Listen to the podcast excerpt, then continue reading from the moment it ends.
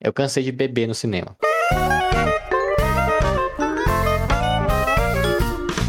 Olá a todos, sejam muito bem-vindos ao Cansei, o podcast mais cansado do seu feed. E hoje, quem vai abrir o coração com filmes comigo são Lucas, Sempre vai ter alguém falando que o livro é melhor. Anderson, Corram, seus tolos. Arregui E aí, gente? e Cadinho. Como dizia a mãe do Forrest Gump, a vida é como uma caixa de chocolates. E se você é gordo, ela acaba mais rápido.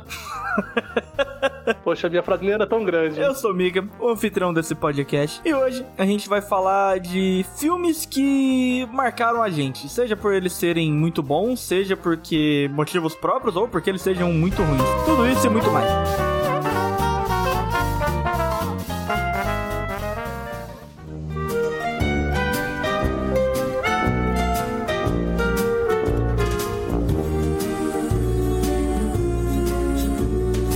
Episódio aqui vai ser naquele esquema que a gente sempre faz. Todo mundo aqui trouxe alguns filmes e vai ser por rodada. Cada um vai falando os filmes que marcaram e por que que marcaram, né? Tem, não é simplesmente marcou, que a gente quer saber o que, que esse filme causou em vocês. Vai lá, Regui, qual filme é o seu primeiro? Ó, eu pensei em alguns filmes, tava até discutindo, pensando assim, cara, que filme que eu marcou quando positivamente, negativamente, tava pensando em um monte de filme. Primeiro que eu vou falar aqui é o Sociedade dos Poetas Mortos. Hum. Me marcou também, porque como eu pretendo ser professor, né, de história, Marcou pro ruim, então. ah, eu não acho... Alguém aqui, quem não conhece o Sociedade dos Poetas Mortos, com Robin Williams? Também nunca vi. Ah, também é outro filme que eu vi na adolescência, né, esse eu vi na escola mesmo, Poetas Mortos. Nossa, que professor safado, hein?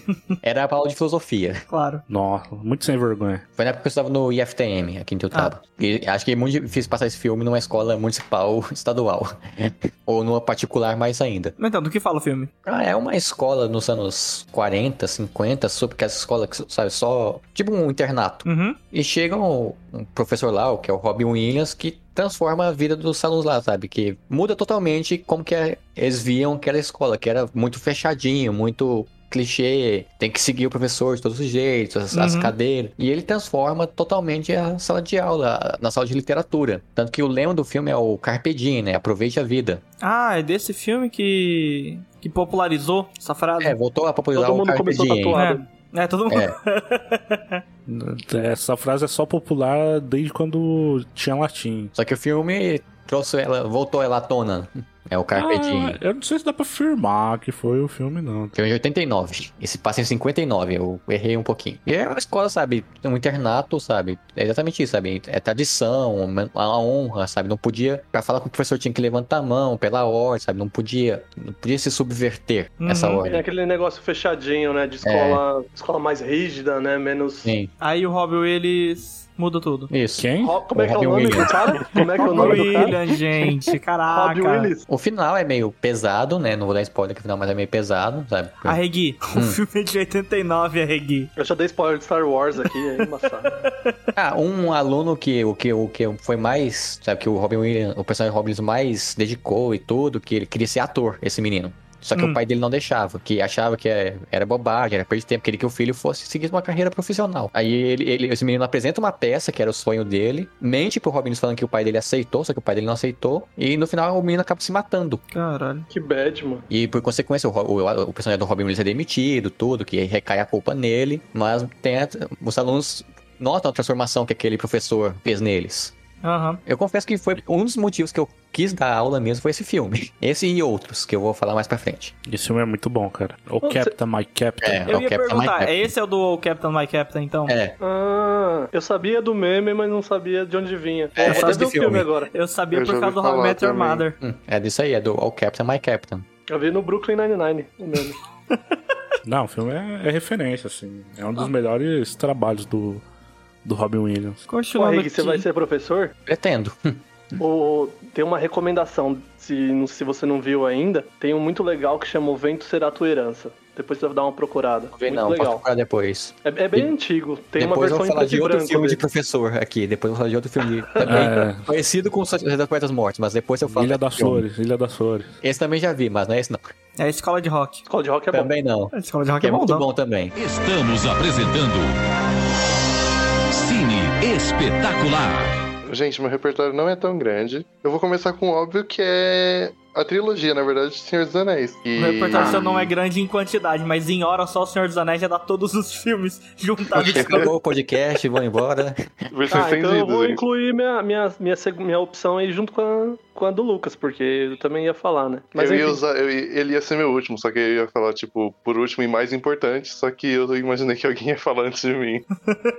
boa, boa jogada. Boa sorte, Anderson. então eu ia deixar pro, por último também a Sociedade do Anel. No caso, tipo, pra mim, O Senhor dos Anéis, eu acho que ele foi muito importante porque ele tem tanto uma questão nostálgica e uma questão mais recente. Tipo, quando eu era criança, eu lembro de ter visto passando na televisão. O Senhor dos Anéis, a trilogia foi, é, a trilogia foi lançada dos anos 2001, 2 e 3. Eu lembro de ter começado a assistir, tava é, assistindo trechos assim na televisão, e minha mãe não deixava eu assistir, porque eu era muito criança e ela imaginou que eu teria medo, alguma coisa do tipo. E depois de muito grande eu fui assistir e, porra, eu não. eu não, não sei se eu não sou contente com a minha vida, mas, tipo assim, por que, que eu não tava lá? Tipo, a Terra-média é tão mais interessante. E quanto mais você conhece a obra, é, mais lições de vida você tira. Porque é uma coisa que te faz querer estudar a respeito daquilo. Você estudando a respeito da obra, não só internamente, dentro do, da lore, da história, você quer estudar sobre as pessoas que fizeram aquilo acontecer. E tanto a história do autor, do, do elenco, inclusive hoje, se estivesse o seria aniversário de 99 anos do Christopher Lee, que é uma pessoa que eu admiro muito, fala sobre perseverança, fala sobre você carregar um fardo que as pessoas não. Ah, é. é aquela coisa, né, gente? É muito adaptável. O Senhor dos Anéis ele foi escrito durante um momento de dificuldade do Tolkien por conta da guerra que ele, que ele esteve presente. Toda a construção de mundo daquilo foi criada é, pensando no laço familiar que ele tinha, ou então no laço de amizade que ele tinha com os companheiros dele que foram pra guerra. E eu acho que, independente do tempo em que a gente vive, talvez é, o contexto de dificuldade que ele passou para criar a história que gerou os filmes é, foi uma coisa que é uma coisa que é adaptável. Todo tipo de dificuldade da gente pode ser convertido pro que passa pro filme. E eu acho que a trilha sonora, a ambientação, tudo enriquece muito com a adaptação visual. E é isso, gente. É importante demais. Eu, quando eu assisti aquilo, basicamente foi quase uma religião. Eu conheço gente que diz que Senhor dos Anéis é, é a batalha do crente. ah, gente, pode ser. O Tolkien, ele era muito crente, né? Eu queria pegar o gancho no que o Lucas falou de nostalgia. Cara, eu tenho uma memória em casa assistindo o senhor- o, VHS, né? Que era, vinham duas fitas do, do Sociedade do Anel. Eu lembro do comecinho, aquela musiquinha e tal. E, e foi o filme que, tipo, me trouxe pra fantasia, né? Pro, pro Uhum. mundo da fantasia. É muito da hora, cara. Porque eu não conhecia nada de Tolkien na época. É o que eu ia puxar. O Senhor dos Anéis pra fantasia, tipo, cara, eu não fazia ideia o que que era D&D, o que que era RPG, todas essas coisas, mas ambientar, eu sempre curti o fantástico medieval. E Senhor dos Anéis é o amálgama disso tudo, né, cara? É muito massa. Ele é feito direitinho até hoje, cara. E ainda no que o Lucas falou que assim, você assiste e tal e você quer buscar mais, eu lembro muito que eu não conhecia nada de Tolkien. Aí eu assisti o primeiro filme e terminou o VHS e termina o- Sam e o Frodo na montanha lá. Quer dizer, não termina, né? Ele encerra o- o- naquela parte pra continuar no próximo filme. Eu não sabia que era uma trilogia. Eu fiquei bravo, eu falei, não, eu tenho que atrás. O que, que é isso? Como assim terminou assim? E aí eu já aí eu encontrei os livros, aí já comecei a ler os livros. E aí depois fui ver os outros filmes. Nossa, aí já entrei de cabeça no mundo do Tolkien. Quando eu fui ver, quando foi lançar o Retorno do Rei na TNT, só que o que eles fizeram? Ia lançar o Retorno do Rei, tipo, numa semana. No fim de semana anterior, eles passaram o 1 e o 2. E depois no domingo que ia lançar, eles passaram em sequência, o 1, 2 e o 3. Meu primeiro contato com o Senhor dos Anéis foi assistindo o 1, 2 e o 3, numa tacada só. Que delícia, mano. Muito da hora. O dia inteiro, cara. E tipo. Emendar é melhor ainda. Vendo Ah, com todo mundo em casa, sabe? Tipo, puta, e já gostei desde a época. É uma coisa que, Melhor tipo, que isso, só, só engatar a versão estendida. os Nossa comerci- senhora. 13 horas de assistindo o filme. Mas eu acho muito legal que, tipo assim, eu assisti essa vez Senhor dos Anéis e não assisti mais. Eu assisti, tipo, em Nunca 2000... mais? Não, é, até então eu não tinha assistido. Eu fui assistir Ah, tá. Senhor dos Anéis de novo quando eu mudei pra São Paulo. O povo da casa que eu morava é fissurado Que é tipo regra, né? É, eu já, já que assisti. E tipo, ia tocando. Uma vez por mês estavam assistindo. Não Às acreditava. quartas usamos rosas e aos sábados assistimos Senhor dos Anéis. Cara, tipo assim, de saber a frase de cor. Nossa, isso me dá uma raiva. Mas, mas então, Eu mesmo. eu acho incrível como eu fui ver. Eu sabia a trilha sonora. Que uma vez esse filme já, já entrou, eles enfiaram a trilha sonora na minha cabeça. Estamos apresentando Cine Espetacular. Quando eu pensei nos filmes que eu ia escolher, eu separei eles por é, categorias, né? O primeiro que eu vou falar é um, um filme que eu lembro que me emocionou muito, mas que não só, não só de emocionar, é que eu fiquei pensando, assim, depois que o filme acabou, na- nas consequências, assim, de tudo que tinha acontecido, de tudo que eu tinha assistido. E o filme é A Espera de um Milagre, que a primeira vez que eu assisti, eu acho que eu devia ter talvez uns 12 ou 13 anos. Eu vi. Tava passando no SBT, Um clássico da tela de sucesso. né? Do, do Cine Espetacular. Ah, é? É. O Cine E no Espetacular Belas é de Artes terça, também, né? porque eu Sei lá. lembro daquele. É aquele que tinha intro com os violinos? Eu acho que é, acho que é. É o Cine Belas Artes, eu acho. Mano, eu comecei a assistir e, tipo, não peguei o filme do começo. Eu não lembro que parte que eu, que eu comecei a assistir, mas ainda não tinha rolado a cena da cura lá do. que o John Coffey cura o, o Tom Hanks. E eu fui assistindo o filme e tal, um filme, assim, meio de época, né? Eu já achei interessante. Quando começa a rolar as paradas, tudo, você fica assim, mano, o que que tá acontecendo? E esse filme, ele, ele é muito envolvente e ele te fisga muito rápido se você não assistiu. Porque você fica muito preso nos personagens, todos os policiais lá da, da, da Green Mile são. Os bons, né, no caso, são muito carismáticos e aquele amigo altão lá do, do Tom Hanks também, ele é muito bom. Mas o Michael Clark Duncan, gigantesco, assim, com a personalidade tão, tão pura e, e bondosa, assim, também é, é o que derruba você no filme. Ah, e o vilão, né? Aquele mani- o maninho lá que é o, é o Mano. filho do dono da pen- penitenciária. Eu juro pra você, até Que um, ódio. poucos anos atrás eu tinha muito ranço do, do Sam Rockwell. Eu não conseguia ver ele no filme e, e pensar, puta, lá vem esse maluco, tá ligado? Só, só recentemente que eu venci essa barreira de tão, tão bem que ele faz o, o vilão desse filme. Você já leu o conto original? Nunca li, nunca li o Green Mile. Pra quem não sabia, é um conto do Stephen King. Eu já ouvi falar também. Vocês já assistiram o filme? Não, filmaço, Já. filmaço. Assisti Sim, muito foda. pedaços. E eu tinha medo dele quando criança, aquela parte das abelhas, sabe? Sei. Eu, Tinha medo eu, acho, eu acho esse filme muito interessante por conta da, dessa questão mesmo. Ele mistura um pouco até de terror na questão narrativa dele. É uma atmosfera muito escura o que tem no filme. É tipo, você se sente meio que. Como posso dizer? Claustrofóbico, né? Você se sente sufocado o tempo todo, qualquer atitude que os personagens vão tomar. Parece que é uma coisa mó alteradora. Tipo, tudo pode dar errado o tempo todo. E no final é isso que a gente acaba percebendo, né? Que E é sempre naquele pavilhão ali e tal, a imagem do corredor, as celas. E meio que o filme Sim. acontece basicamente ali, né? Poucas são os Remete- cenários que saem. remete a uma coisa tipo doença, uma coisa, sei lá. Nossa, é terrível. Tipo assim, você sente pena das pessoas só por estarem lá.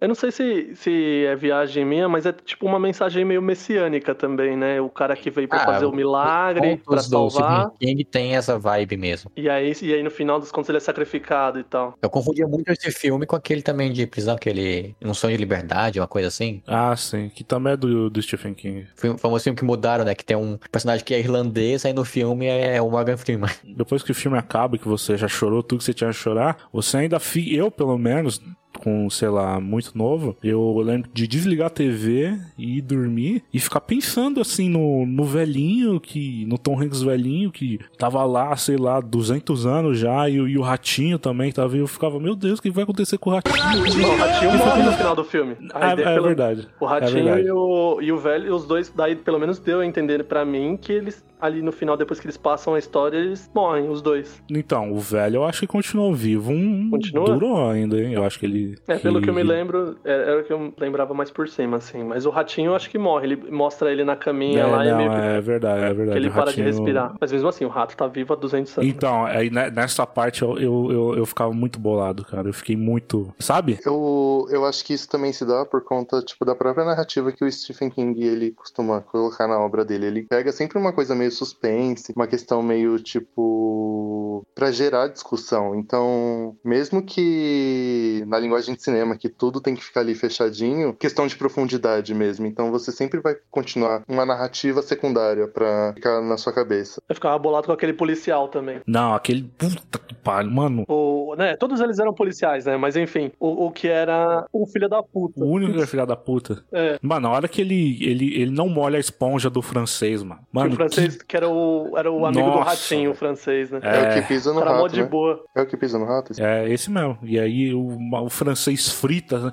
mano, sai fogo dos olhos do maluco, velho. É, me corrija se eu tô errado. Como eu falei, eu vi, eu tenho. Não sei se eu vi o filme inteiro, porque eu tenho lembranças muito antigas dele. Mas é nesse filme aí que eles. Pra você fazer a corrente passar, você tem que molhar a pessoa. Os malucos vão e tiram a, a buchinha. Deixa. Não, coloca ela seca. Coloca ela seca, né? É, esse maluco coloca ela seca, né? Você tem que molhar pra conduzir melhor. É o procedimento. Pra Aí esse conduzir. maninho. Porque conduz diretamente pro cérebro, né? Isso, é o que É, é, é. O mano não coloca, coloca ela seca, ele não molha. Caralho, velho. O, o policial FDP lá. E é o maluco frita ao vivo e, e vivo ainda.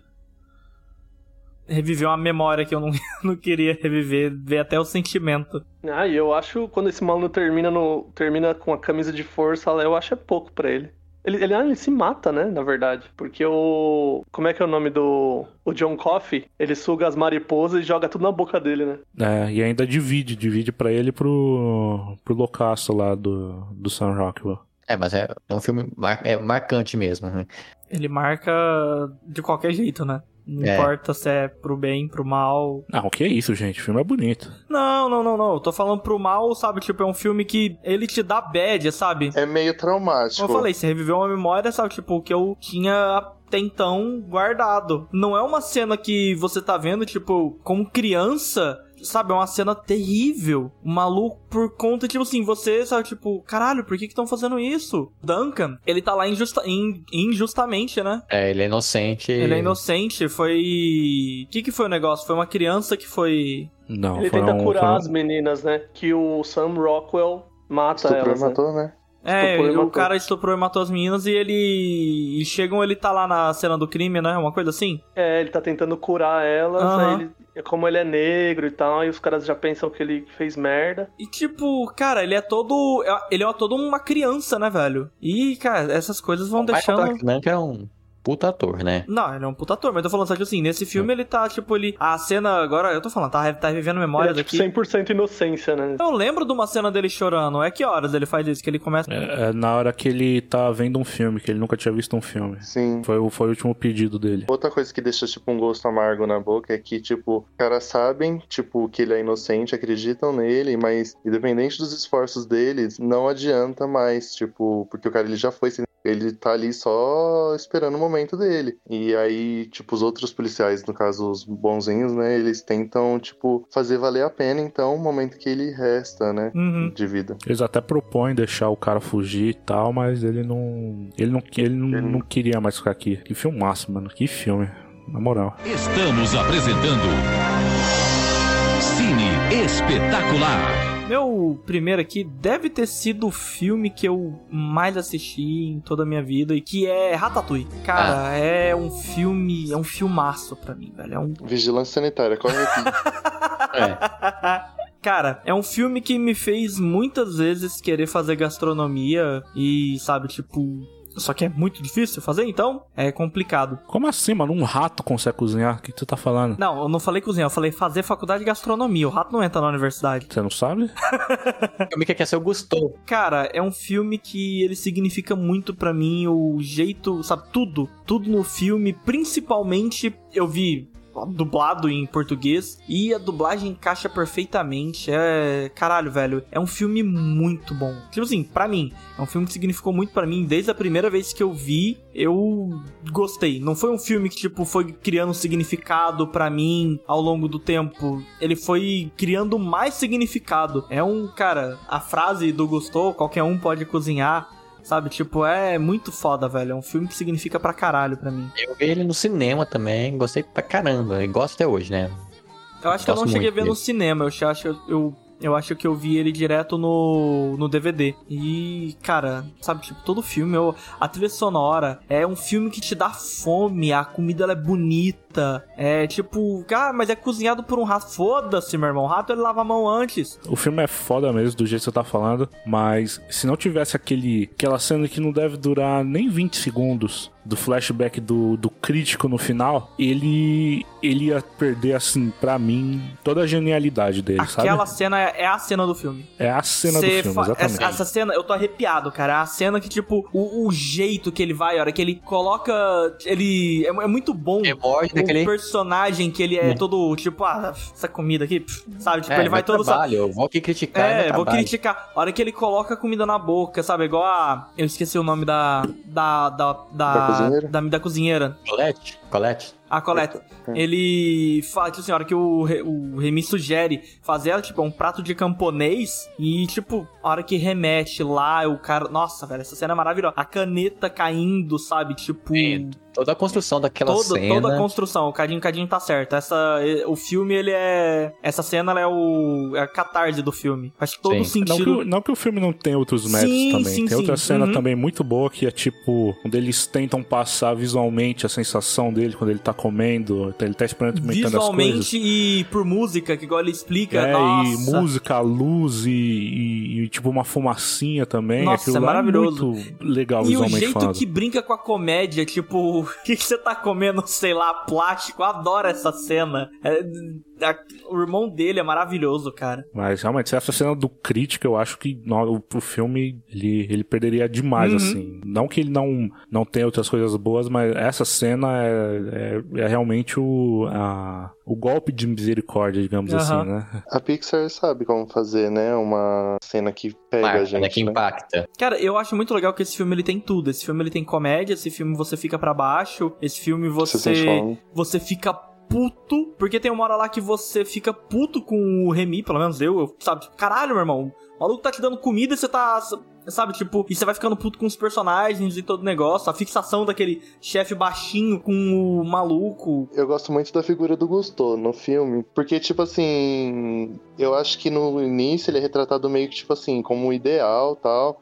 E, tipo, conforme vai passando as coisas, você vê que, tipo assim, até ele, que é o ídolo do cara lá, ele tem um passado, tipo, que Tem meio um que filho abandonado. pessoal, profissional. É legal ter aquele fantasminha dele que às vezes aparece pro, pro Remy e, tipo, falando. E às vezes ele meio que veste aquela imagem do que o Remy tá descobrindo, tipo, tipo, é, mas eu sou eu. Aí ele imagina ele sendo aquilo. Eu acho muito legal a cena do fantasminha do Gusto que eu acho maravilhosa. É o, ele descobrindo o Linguini é filho do Gusto. Aí, tipo, o rato fica puto com o fantasma, que é só fruto da imaginação mas dele. Não lembrava então, disso. é isso mesmo. Tipo assim, ele, ele mesmo gera conflito, porque esse fantasminha, ele é a idealização do rato, do ídolo dele. E, tipo, quando ele descobre que o ídolo dele não é só aquele carinha ali que cozinha, É muito. é, cara, ele é- entra em conflito, Aham. né? Essa cena é, É, muito ele é boa. seu tipo, filho. Como assim, meu Co- filho?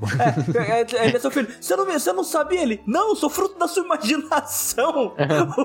é muito uma quebra. aí É, é muito bom, cara. Quebra totalmente a quarta parede isso aí. Aham. Eu não Porque- existo, cara. Não tinha como eu saber que se ele é meu filho ou não. Eu não existo. Porque a qualquer momento, tipo, é, é desenho, animação. Realmente, a gente É. poderia assumir que realmente tem o fantasma do Gusto, que gostou do, do Remy e fica ali. Só que aí nessa hora fala, não, é.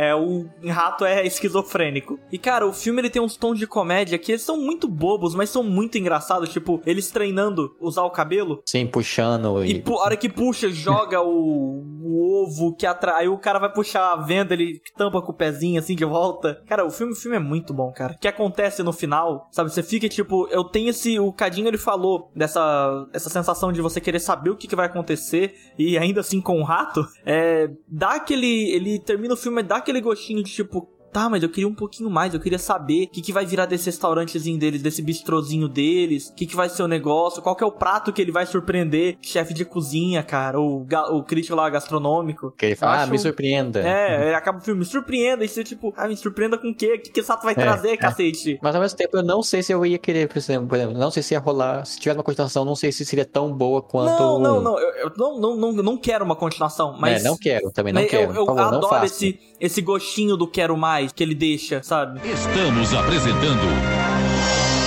Cine Espetacular. Anderson, qual que é o seu primeiro filme? Matrix. O primeiro O Matrix. primeiro? Ah, eu ia já perguntar O primeiro. se, se era um Não, pau. não. Poderia até incluir o segundo, mas o primeiro, a- apesar de gostar da trilogia como um todo, mas Uhum. o primeiro ele é muito acima, né, do, dos outros dois. Enfim, todo mundo viu Matrix aqui. Sim. Não. Ok. Ah, o que você precisa saber? Não. Bala azul, bala vermelha, o maluco entorta pra trás e reflete bala, é isso aí.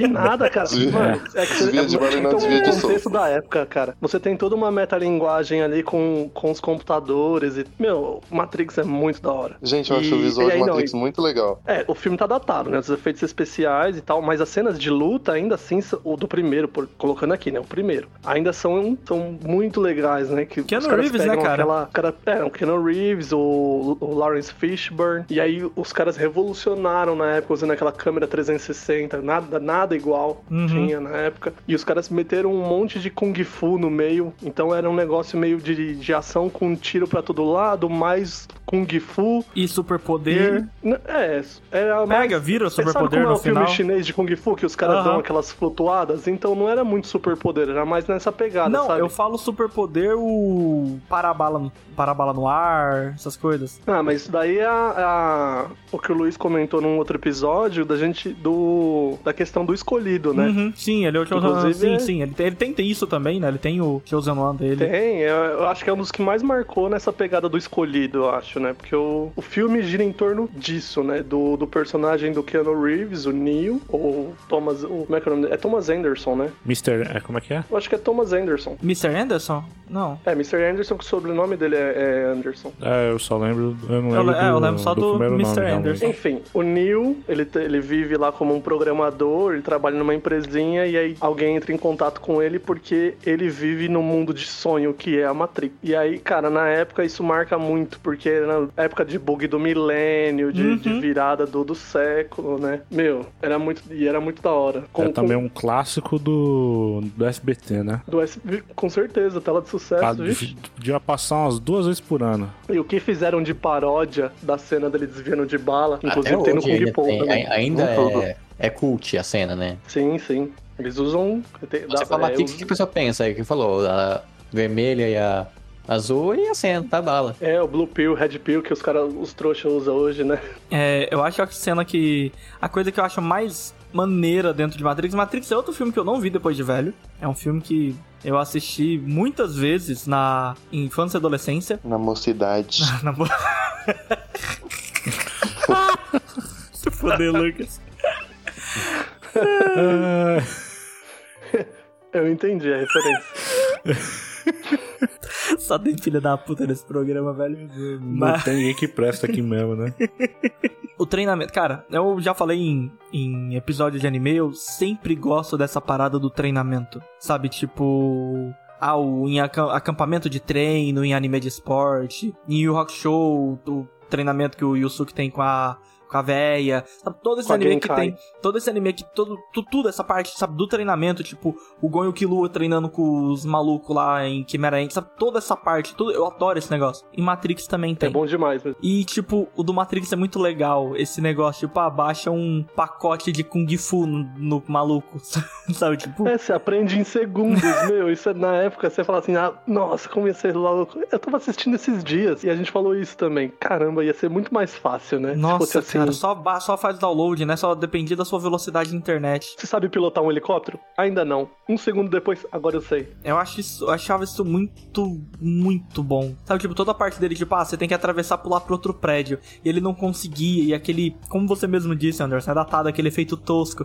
Especial do. da limousine do Vigilante 8, que fica tremer no chão, sabe? Aquele onda no, no chão, o chão vira alguma coisa meio Ah, sei, sei, gelatinosa. sei. Quando o helicóptero bate na janela e faz. É, cara, eu acho, eu acho esse filme muito legal. Tipo, realmente, eu não lembro muito da história, tipo, igual você falou, você, tipo, ah, ele é bem importante todo esse negócio, o jeito, tudo que passa lá, mas essas coisas me marcaram mais do que isso. É, tem que todo mundo já cansado de saber, né? Aquela ideia da caverna de Platão e tal, né? Não sei o que, não vou explicar, que já tem um monte de coisa aí que fala disso. Mas eu acho legal quando o Neo ele sai da Matrix. E eles recuperam ele e ele acorda, né? E ele fala assim: ai, meus olhos doem. Aí o Morfeu chega pra ele e fala assim: é porque você nunca os usou. Cara, é- nossa, é pesado, velho. É, puta, hein? Hum. É pesado. Então tem toda Mas uma esse filme, esse filme, tirando algumas cenas mais marcantes, tipo essa do treinamento, tipo o Bullet Time, ele invadindo o banco, ele.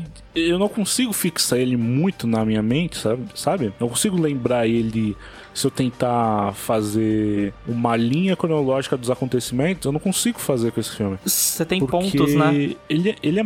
Acontece muita coisa já no primeiro Uhum. filme. Você falou do assalto ao banco, eu achei que era o segundo filme. Eu não lembrava que era no primeiro. Porque eu tava falando, pensando, tipo, não, já tem coisa demais no primeiro. Eu achava que o treinamento ocupava mais tempo, mas é no primeiro filme ainda, né? E aí eu falei assaltar o banco, eu nem sei se é mesmo um banco, eu nem, nem tenho essa É, certeza. e eu tenho certeza que tem essa cena mais por causa do jogo de Matrix do que por causa do filme. Que é o jogo tem tem essa tem essa cena. Nossa, o jogo é bem ruim, mano. Eu só lembro disso do jogo também. Eu acho que eu só joguei isso. Pra mim, o, o filme funciona muito bem. Até que eu assisti ele recentemente, né? Mas é, é legal, porque você, vê, você pega o cara, não aceita, aí ele é liberado, aí ele tem que se acostumar. E aí, a partir do momento ali que ele, que ele volta, né? Ele começa a voltar, ele vai ver o oráculo e tal, o filme só cresce pra mim, tá ligado? Porque aí é ele não sabendo de nada, aí daqui a pouco ele, ele já tá. Ele já tá lutando pra caralho, até o final onde ele aceita. Não, aí ele, ele recebe a mensagem que a mina fala que ele não é o escolhido, ele fala assim, ah, não sou, é, não sei o que lá. Mas você vê que o cara começa a aceitar, né, que é e tal. E aí no final ele volta, diferente do Luiz, pra mim eu consigo, eu consigo rever, na minha cabeça eu consigo ver o filme inteiro, sabe? Cronologicamente e tudo. Prova que o filme te marcou e não marcou o cadinho, né? Não, marcou não, também. não, eu tô marcou falando, eu- não marcou o suficiente pra você trazer aqui. Ah, sim. Tenho a mesma sensação do Cadinho. Parece que eu tenho só flashes do filme. Eu não sei o- qual que é a É. história mesmo dali. E o que, que são aqueles polvo, aquelas lula? Nunca entendi aquela porra. Ah, aquelas são as sentinelas, né? Isso no, no mundo real, né? Quando Uhum. eles saem da Matrix, as máquinas, elas têm. É como se fossem batedores das máquinas aquilo. Hum. Eles, eles, eles caçam humanos, eles fazem patrulhamento e atacam os humanos, porque eles estão em guerra ainda, né? Fora, no, no mundo real, as máquinas e os humanos continuam em guerra. Na Matrix, que é o- teoricamente o mundo perfeito, né? Na Matrix, o... não é todo mundo que tá preso na Matrix, também tem, tem mais além do que aquele do que aquele bunkerzinho que eles estão. Aquela meia dúzia de pessoas ali. É, no primeiro filme eles dão a entender que tem uma cidade, né? Tem, que tem Zion, Hum. que é a cidade que eles estão próximos do núcleo da Terra, onde eles podem tirar o calor, porque o Morfeu tem uma cena que mostra que os- na superfície não é mais possível se viver, porque eles é, jogaram bombas no céu, então só tem tempestade e tal. Então a vida ficou insuficiente na superfície. Então eles moram próximo do centro da Terra, que aí seria o- a cidade Zion. Então as máquinas estão em uma constante luta pra tentar chegar a essa cidade e acabar com os humanos. E foram as máquinas que colocaram os humanos presos, ou não? Sim, as máquinas que fizeram Matrix. os humanos de fonte de energia, né, no Hum, caso. Entendi. E aí os humanos que são que estão presos na Matrix são as fontes de energia das máquinas. Aí o objetivo do escolhido é libertar todos os humanos. Na profecia que o Morfeu dá, é, na verdade a profecia diz que ele vai acabar com a guerra. Ah, tá, entendi. Você realmente não assistiu o filme, né?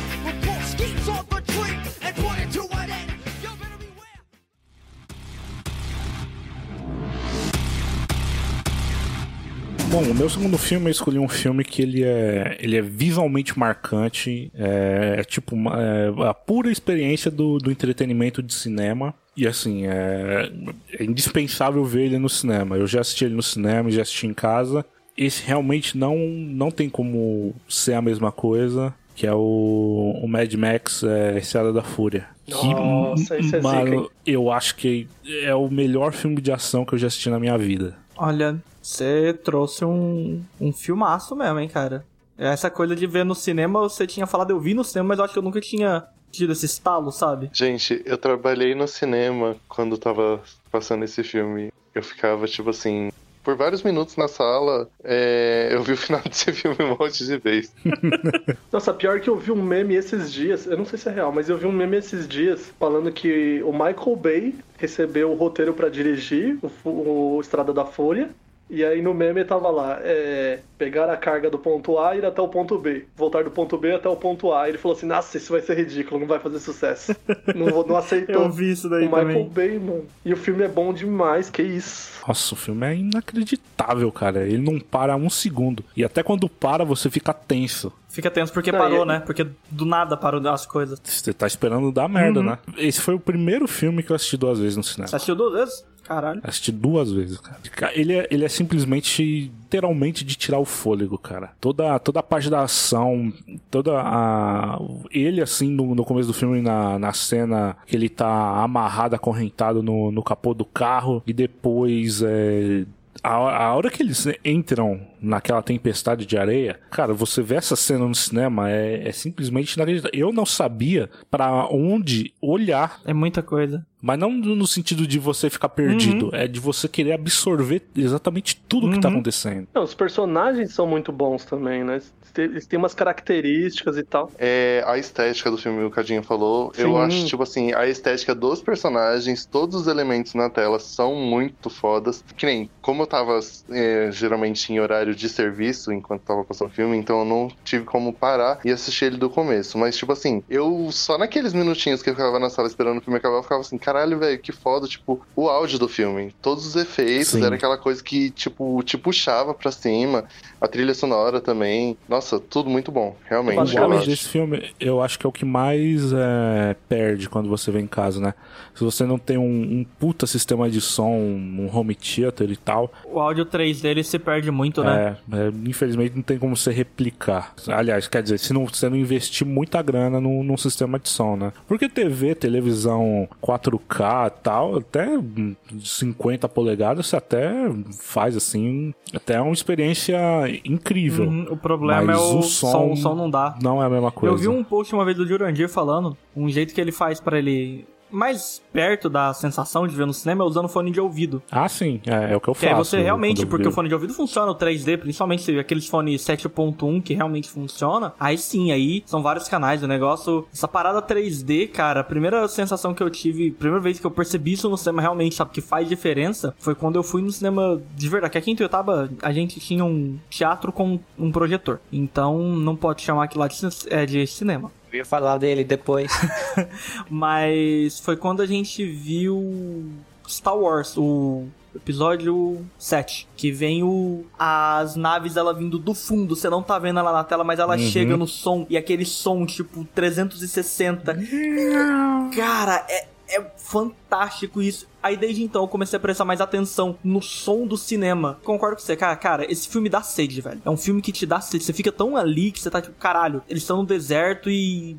Mano, é muito bom esse filme, cara. Esse filme. Não, e tem, tem a heroína bacana, tem, tem um vilão bom pra você odiar. Uhum. Tem as frases, mano, tem tudo. Ele é muito melhor que os originais. E pra quem é saudosista, melhor, ele tem é referência aos originais também, né? Então, tem tudo, cara. Ele não ganhou aquela ca- caralhada de Oscar, não foi à toa. Não foi à toa, é, não foi à toa. O filme, ele tem todos os pontos que precisa ter de um filme de ação, sabe? E não é simplesmente filme de brucutu, que é porrada e foda. Não, ele tem uma história, ele tem desenvolvimento de personagens, ele é muito massa. Não, assim, como, como experiência de cinema, eu acho que ele é, assim, por conta do ritmo totalmente frenético dele, é, é, ele é marcante por causa dessa experiência de, de entretenimento mesmo. Uhum. Tem filmes que eu vibrei muito mais, por exemplo, no, Guerra Infinita. no Os Dois Vingadores, que eu também vi no cinema, que o cinema foi. Ah! Nos últimos Jedi. Na- É, quando, quando todos os grandes acontecimentos rolavam no cena, parecia um dia de final de campeonato, né, no, no cinema. Mas ainda assim, você ficar realmente é, na ponta da cadeira, igual eu fiquei nesse filme, não, não rolou, sabe? De você ficar tensíssimo assim, e aí você vai se aproximando assim, você tá quase encostando o, o queixo na, na poltrona da frente. Na careca do maluco que tá sentado na sua frente, um pouco mais baixo. É, velho, isso, isso realmente nunca mais aconteceu. Eu acho sensacional os efeitos práticos do filme, velho. Aqueles caras pulando nas varas de, de- do, do Nossa, velho. caminhão pro outro, velho. Puta que louco. Não, e o, e o guitarrista? Essa é a melhor coisa. Ele puxando a marcha, o guitarrista pendurado. Meu, esse cara é o melhor, velho. Esse filme é, é- é muito icônico, velho. Ele é, ele é um. Ele não é mais novo, né? Ele já tem seis anos. É, nasceu clássico já. Uhum. É um filme que eu fiquei tipo assim, caralho, pô, eu vou ter que assistir os filmes antigos, não tô tão afim assim. E tipo. Não, então. Eu não, eu não dava nada pra Mad Max. Uhum. Eu achava ah, filme de velho. O Bang Bang. Foi chegando assim a estreia do filme, o marketing assim, eu vi aqueles trailers fabulosos, eu falei, mano, eu preciso ver. E aí eu vi o primeiro, mano, que filme chato, filme chato. O primeiro é qualquer coisa mesmo, hein? Nossa, eu não que e me desanimou pra ver o segundo, tá ligado? É que o primeiro é no começo, né? Da, da crise É. no mundo, então tá meio normal ainda. É tipo como se fosse 2021 ainda, não é? É, não tá tudo acabado ainda. Começa a acabar É. a partir do segundo. Ah, mas o segundo eu nunca, nunca vi não, até perdi a vontade. Eu tinha baixado, eu tinha alugado os três, só vi o primeiro. Ah, eu tenho memórias remotas, mas eu nunca voltei a ver também. Estamos apresentando Cine Espetacular. Ah, vou trazer uma lembrança de infância aqui. Já que você falou do cinema que eu tava, do grande cinema que eu tava, né? Primeiro que eu vi que o cinema tinha seis anos. Não é um filme maravilhoso, tudo, mas é que o Mika me conhece, sabe que eu gosto muito da série. O primeiro filme que eu vi que eu tinha, tinha seis aninhos quando lançou, que foi o primeiro Harry Potter. Filha da puta. ah, eu sabia que o Cadinho ia trazer esse filme. O primeiro, o Cadinho ia trazer? É- Cadinho ele já falou muito de Harry Potter aqui. O, o, o- Mas o Pedra Filosofal é o mais marcante? Não. Ah, é eu ia porque- contar a historinha, né? Ah, entendi. Pra quem não sabe, o Arregui Pro é quem interpretava por algumas pessoas, ele é conhecido como Harry. Nossa, que tristeza. Passado, hein? Ah, na época devia ser bom, né? Porque. E foi a primeira vez que eu fui no cinema mesmo pra ver um filme. E eu adorei o filme quando criança. Ainda gosto muito de Harry Potter, tenho todos os livros, mas marcou bastante, sabe, pra mim, que é, é mágico pra uma criança ir pela primeira vez no cinema. Não. Não, não é não. Ou não. É um pouco. Até hoje eu lembro de Fuga das Galinhas, foi o primeiro filme que eu fui ver. Ah, o segundo eu me arrependo totalmente no cinema, que eu vi Xuxa e os Doentes. Nossa, No Ah, cinema eu continuou, continuou no universo de Harry Potter, né? É. continuou no alto astral. Mas então. Gente, o primeiro filme que eu fui assistir no cinema foi Valente, eu acho. Caralho, Nossa. Lucas. Tá Foi porra. no cinema em 2010? Foi ano passado no cinema. Foi quando ele trabalhava lá. E outras situações, eu acho que, tipo, já fui muito naqueles mini cineminha que eles montavam, tipo, em escola, coisas assim. Só que, pra eu pegar dinheiro e ir no cinema, eu acho que foi Valente o primeiro filme que eu fui ver. Mas então, continua, Regui, contando só como que o Harry Potter te marcou. Aí foi isso, né? Criança de seis aninhos no cinema. Foi, com perdão do trocadilho, foi realmente mágico. Deu vontade de fazer uma tatuagem na a marca na testa, Regui. A marca na testa não, mas por exemplo, eu achei muito legal. Pô, bruxaria, ele é um bruxo, tudo. Eu, eu confesso que eu tive medo na parte do Voldemort, que ele tira o turbante. Ô, Cadinho, eu quero saber do seu também. Eu, como que Harry Potter te marcou? Ah, marcou, simplesmente mudou a minha vida, né? Foi quando você começou a ler, né? É, Então, é, eu não fui vendo cinema. Quando eu assisti, alguma criança levou a, a fita pra assistir na escola. E eu lembro que juntou até duas turmas pra assistir. Eu não sei por que motivo isso aconteceu, mas juntou duas turmas pra assistir. Mano, as crianças ficaram. Eu lembro que a turma ficou hipnotizada com o filme. Não é aqueles filmes que você assiste e chega na metade e ninguém tá mais prestando atenção. Aham. Prestou atenção do começo ao fim. Eu fiquei maluco com o filme. Eu achei a coisa mais maravilhosa que eu já tinha visto na minha vida. Eu tinha 10 anos na época. Eu lembro que eu devo ter enchido. Eu, eu- eu acho que só falava de Harry Potter porque eu ganhei a- o VHS e não foi nem de aniversário, sabe? eu devia falar muito desse filme. Eu que, e aí anunciaram, né, que a, começou a fazer a sair o marketing, né, do, do segundo filme no, no ano seguinte. E eu tava louco, eu tava desesperado pra ir assistir. Só que, por motivos de pais crentes, acabei não vendo também o segundo no, no cinema. Aí que é de bruxo vai causar contenda, né, em casa. Não, qualquer filme não, não ia no cinema, tá ligado? Gente, era por Nessa- motivos de pais crentes que eu não frequentava cinema. Isso é muito comum. Exatamente. Eu conheço a dor, o, o Lucas. Apesar de eu, de eu ter ido no cinema criança, eu fui- eu fui ver Mulan, eu fui ver O Cão Raposa. Então, e aí a minha mãe, ela me deu o livro da Câmara Secreta de presente. Demorei muito tempo pra ler o livro, porque eu não tinha costume de ler. Eu lia só aqueles livros fininhos lá da escola, de livrinho de pirata, livrinho de, de folclore nacional. Pegar um livro de 200, quase 300 páginas, eu nunca tinha feito isso. E aí eu li, eu terminei o primeiro, e aí eu falei, mano, agora eu quero ler tudo. Eu quero ler tudo que tem disponível. Simplesmente mudou minha vida, cara. E aí eu comecei a ler outras coisas além de Harry Potter, eu comecei a ler Sherlock Holmes. eu pegava livro lá na emprestado na biblioteca da escola. Cara, marcou minha vida totalmente. Eu, não seria a mesma pessoa se eu não tivesse lido Harry Potter. Gente, Harry Potter também marcou minha vida. Se eu não tivesse gostado de Harry Potter, eu acho que eu nunca teria conhecido Senhor dos Anéis, que se tornou a obra, tipo, mais importante da minha vida. Mas a minha primeira experiência foi assistindo Harry Potter e o Prisioneiro de Azkaban. E ele é muito popular pela própria fandom de Harry Potter, sempre fala que o filme do, do Prisioneiro de Azkaban, ele é o que funciona melhor sozinho. Eu acho o pior de todos. Você não? É, Melhor é filme, meu caralho, favorito. como assim? Caralho, eu é o meu favorito. melhor. É o melhor dos, de todos É o os- melhor. três. Nossa, mano, eu eu, acho acho que pior. eu entendo, tipo assim, uma questão de que o livro, eu vim conhecer, tipo, muito recentemente o livro.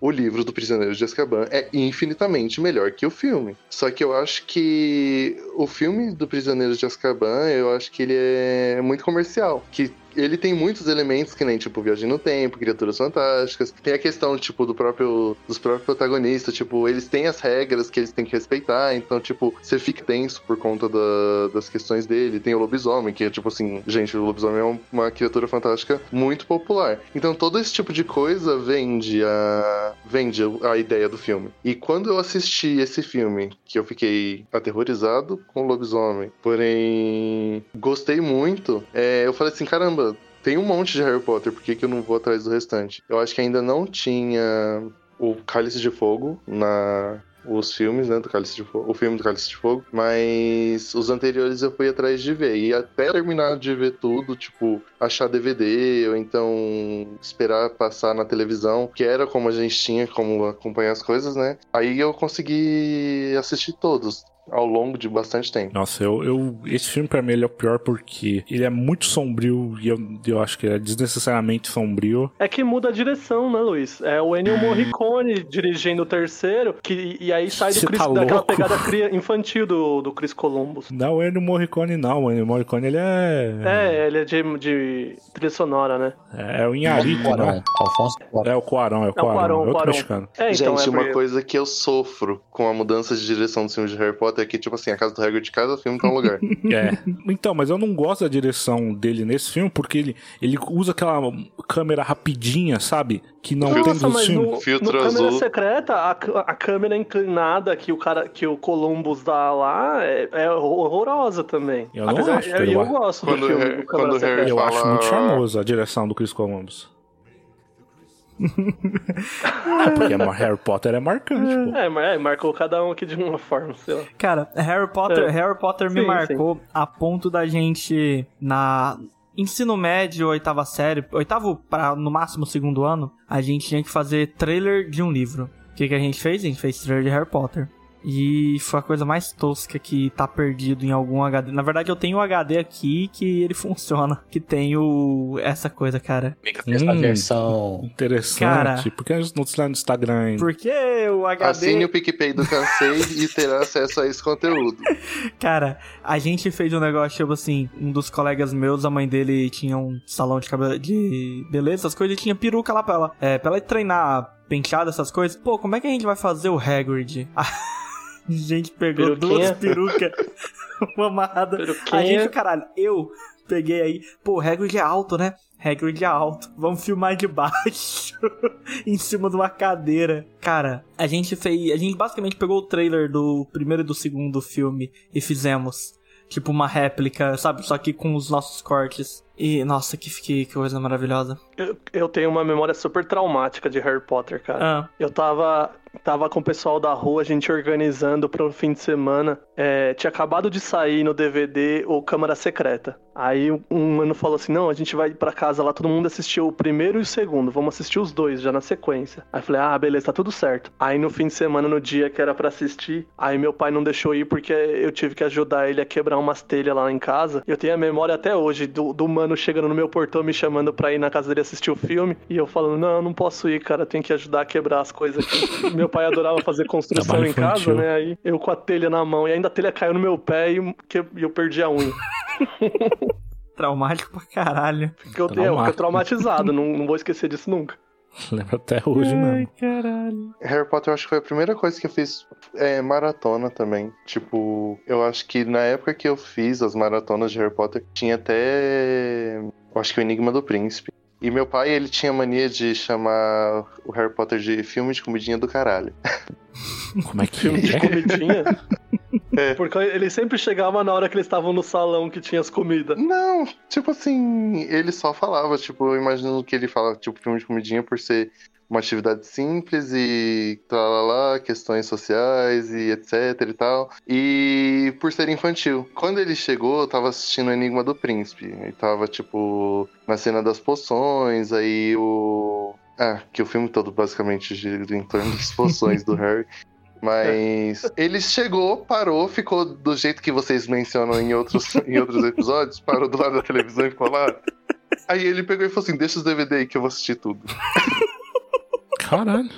Ele gosta mais que eu. Maratonou. Você falou de assistir o filme com um pai, experiência e tal. É uma experiência maior ainda assistir Ratatouille com a minha mãe. Porque ela sempre faz os mesmos comentários. E é divertido, é, um, é uma diversão à parte. É um drinking É game. isso. Por quê? O que que é? Se, se fizesse, é exatamente isso. O que que minha mãe tá começando a assistir e tal, não sei o que lá. Aí de repente, ela, rato na cozinha. Ai, ai, ai que nojo. Aí daqui Não dá pra pouco, Mas ela julgar, né? esquece que ela já assistiu? ela sempre faz os mesmos. Acaba o filme. Como é que você gosta disso? Ai, que nojo. Rato na cozinha. Não, não. Ela fica indignada assistindo. Como é que você gosta disso? Mas não perde uma exibição do filme, né? Não, não. Eu tô assistindo, ela se- senta lá, assiste pra ficar falando. Estamos apresentando Cine Espetacular. Eu vou falar por questão de memória afetiva também, questão de estética, trilha sonora, que é uma coisa que me pega muito. Eu amo muito prestar atenção nisso em filme. Quanto mais eu cresci, mais gostei mais disso. E eu tô falando da Noiva Cadáver.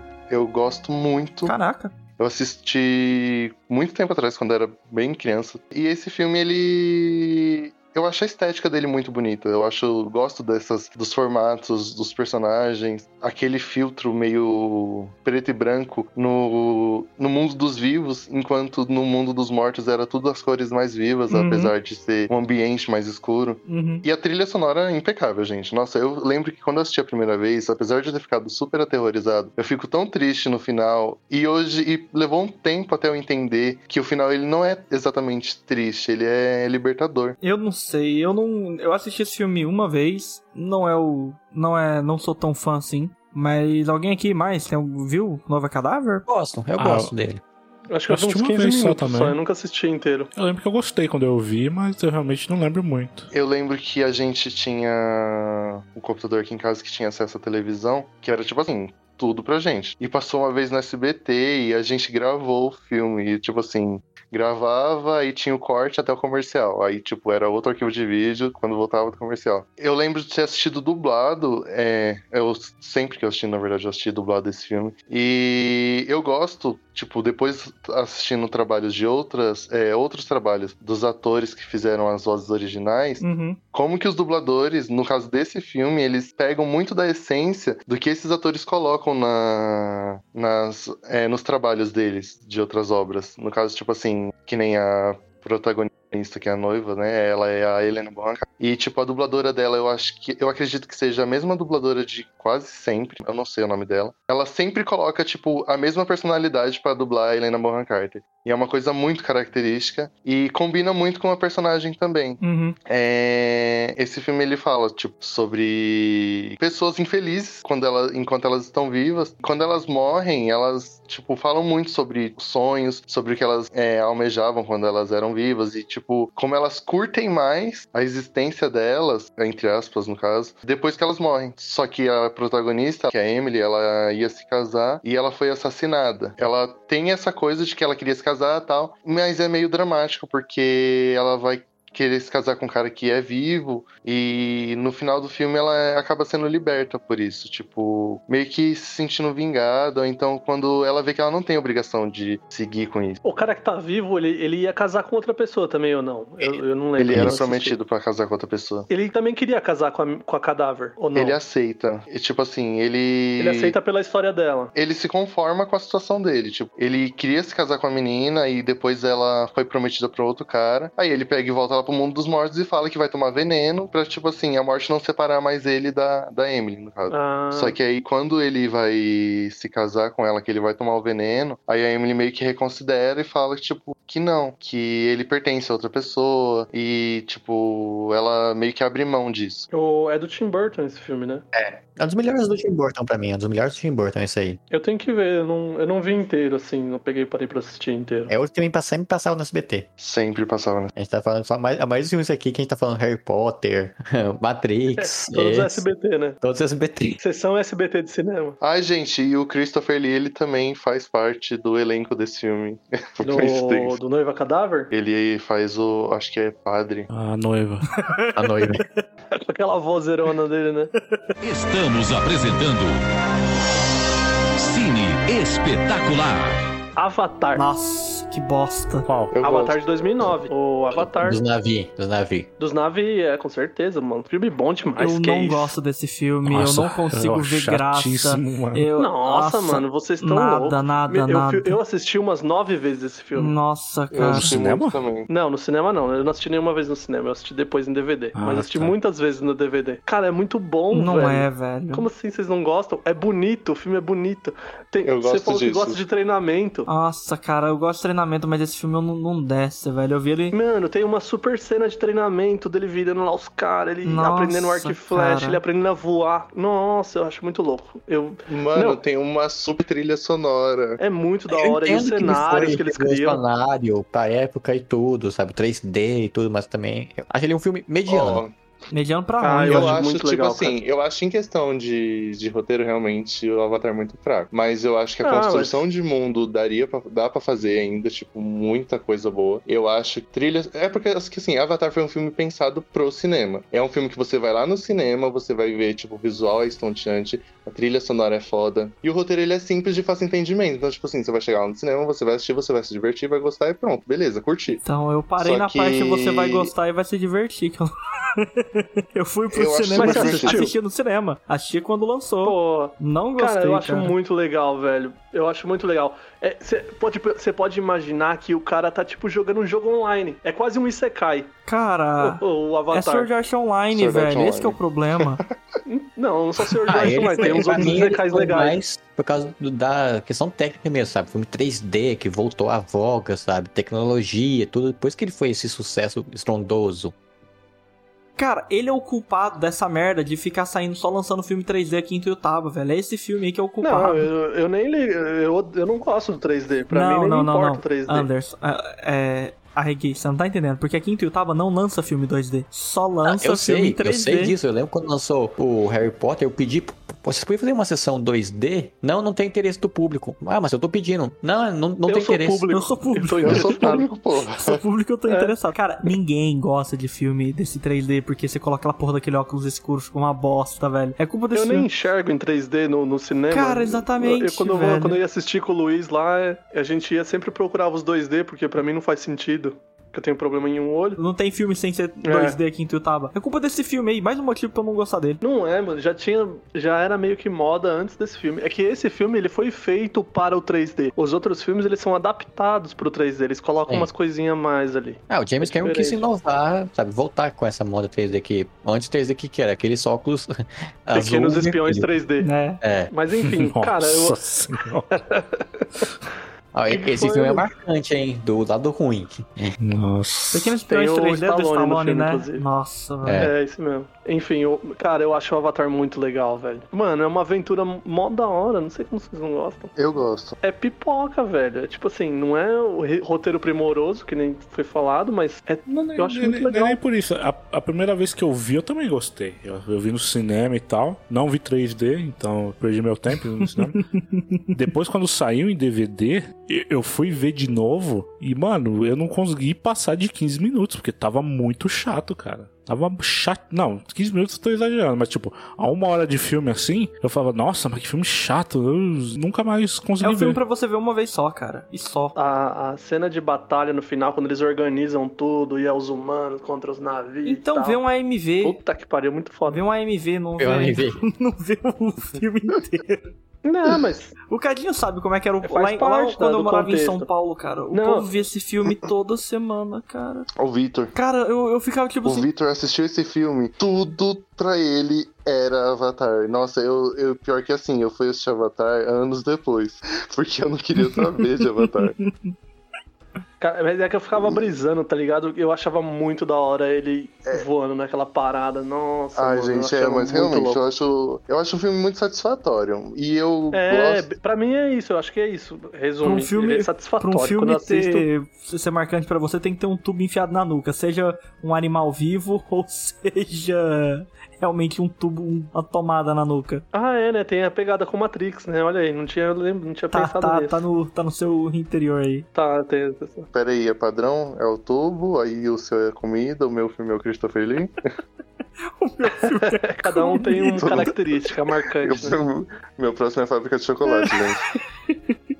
Eu não gosto do filme, cara. Eu, Não, tudo eu bem. já achava um filme ok, sabe? Tipo, mas depois que esse povo. povo, Ah, porque não é o melhor filme do mundo? Pô, gente. Assisti até a versão estendida, que fica mais legal ainda. Caralho, existe? Tem, tem a versão estendida, eles colocam umas cenas a mais que contextualizam algumas outras coisas. Tipo lá, sabe quando o Senhor dos Anéis lá, eles veem os elfos quando eles estão saindo do condado? É mais ou menos uma pegada dessa. Eles põem isso no, no, no, no Avatar também, tem umas ceninhas a mais ali, que não foram pro cinema. Uma coisa eu tenho que concordar: o filme é bonito, realmente. Gente, eu E aí? sou fissurado em bioluminescência.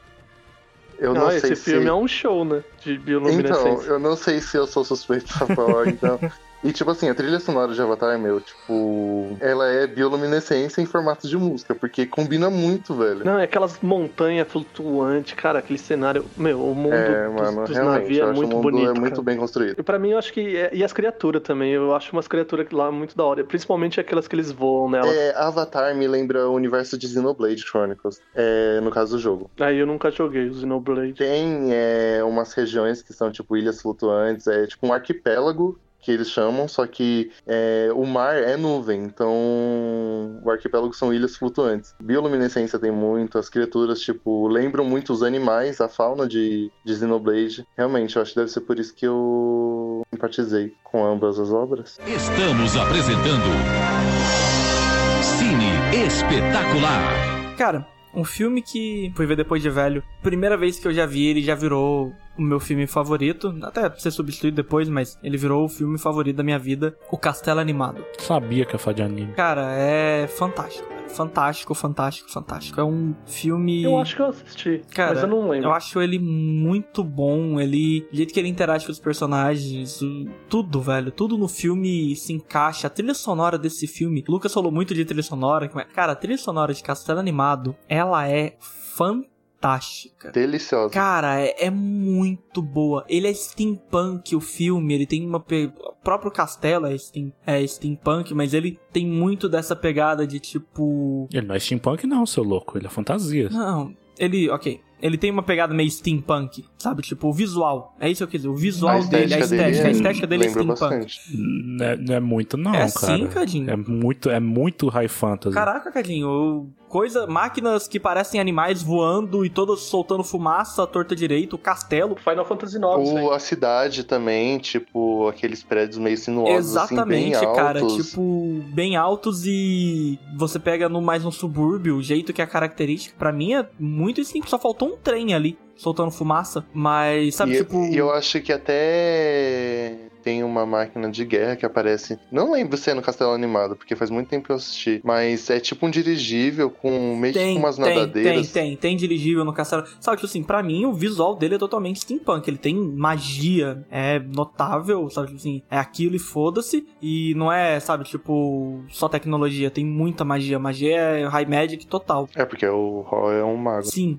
e cara, o filme começa com uma maldição, personagem principal, e ela é transformada numa velha. E tipo, em vez dela brigar, fazer alguma coisa tipo, a personagem principal deve ter 15 pra 18 anos. Em vez dela brigar, alguma Acho é coisa. Caramba, e esse gap aí no meio? 15 pra 18? 15 pra 18 anos. Ah, mas não dá pra saber ali. Eu É, acho que é mais. Eu não sei se é mais. É por causa que ela tem. Eles contam uns anos diferentes. Não é, é por causa que assim, ela tem muito muito cara de criança, só que não dá pra saber, pelo menos pra mim, não dá pra saber se é só o visual, alguma coisa do tipo, sabe? Ah, não, ser japonesa, ela tem sempre 12 anos, ela pode ter o corpo de 25, mas é. não, mas 12 não, anos. esse filme não tem nada disso. Ela é amaldiçoada, ela a amaldiçoada virar uma velha. Basicamente, enquanto ela agir como uma velha, ela vai continuar sendo uma velha. Tem poucos momentos no filme que ela rejuvenesce. E, cara, não sei, velho, o filme é muito bom. A cena, pra mim, o filme me pegou ali, tipo, a hora que eu vi que tem um diferencial foi. Gordo, né? Foi a hora que ela tá fazendo o café da Na cena manhã. da refeição. O café da manhã, cara, nossa. Mano, Aquela cena, sim, eu ela fico é com fome, velho. Cara, aquela cena ela é gostosinha, ela é aconchegante. É tipo. Tá uma zona dentro lá do castelo. Ela vira. É muito legal, tipo assim, ela sobe no castelo e só manda, tipo. Ah, quem é você? Ah, sou sua nova empregada. E eles aceitam e foda-se. E ela começa, tipo, meio que dar um- uma geral, vai fazer um café da manhã. Cara, é uma cena. Ela é gostosa, sabe? Tipo, nossa, que. eu acho que que, melhor do que essa cena, no caso de cena de refeição nesse filme, é a cena que o Hall tá cozinhando, que ele dá, tipo, ele quebra o ovo, coloca, tipo, o ovo no, na frigideira E e, joga, joga a casca pro- pro Calcifer comer. Mas é essa cena, Que é o Lucas. foguinho ela mágico. começa a fazer e de repente o Hall aparece Chega e toma do conta- nada.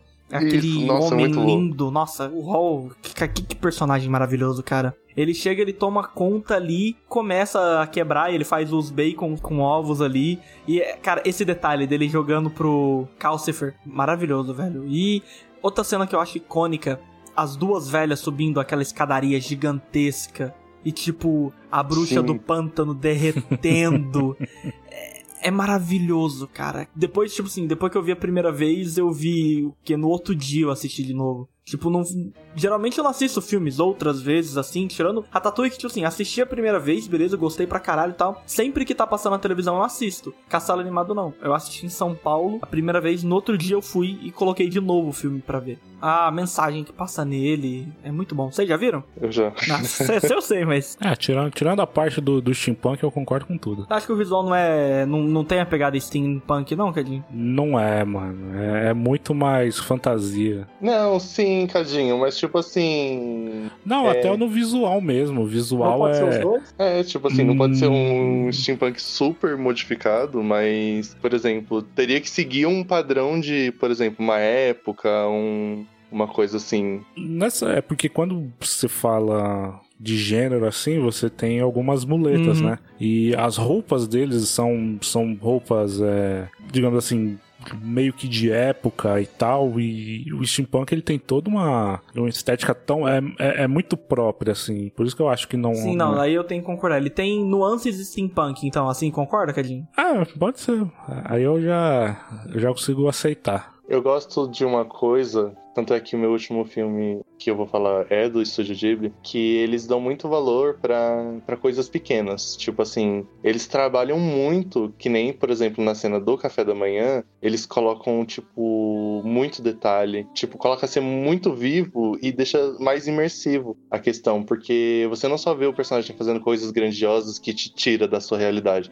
Você também vê fazendo coisas que combinam com a sua realidade, que te faz ser transportado pra lá. É muito legal porque ele trata da transformação da Sophie, né? Tipo, ela voltando, sabe, tipo, se livrando da maldição. Quanto isso vai mostrando do Hall ficando mais pesado, mais dark ali, isso sucumbindo pra maldição dele, cara. É que, tipo assim, você também não, não falou como ela adquire essa maldição, né? Tipo assim, ela é uma moça super jovem, ela trabalha numa floricultura, só que ela é muito, tipo. Velha, espírito de velho. senhorinha. A, tipo assim, a maneira que ela se veste, a maneira que ela se comporta, é, até a profissão dela. E eu acho que a bruxa do pântano meio que dá uma tirada nela e, tipo, ela responde mal, alguma coisa assim, não é? Que faz ela ficar com raiva e, tipo, ela pega e joga a maldição. E é triste. O final também tem o espantalho, cara. Tipo, o negócio do espantalho fica tipo, caralho, velho. Que o espantalho fica seguindo ela. O espantalho né? fica seguindo ela porque ele é apaixonado nela. E no Sim. final do filme eles não ficam juntos. Ele é o príncipe de um outro reino que foi. Ele também foi amaldiçoado. Eles não ficam juntos e eu fico tipo, caralho, velho. Ah, mas o cara é príncipe. não, mas, mas você né? entendeu? Só que assim, o filme ele.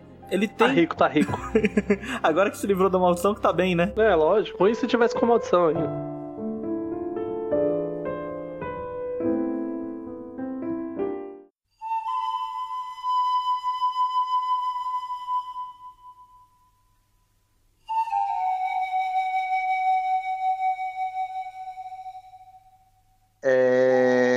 Estúdio Ghibli também, que eu já tinha falado. Uhum. É o Túmulo dos Vagalumes. Esse daí eu não. Vocês Esse daí conhecem? eu não quero ver, não. Sei qual que é, mas eu não, não tenho coragem de ver, não. Não. Esse eu não conheço, não. Gente, eu tive coragem de ver e realmente eu fiquei destruído.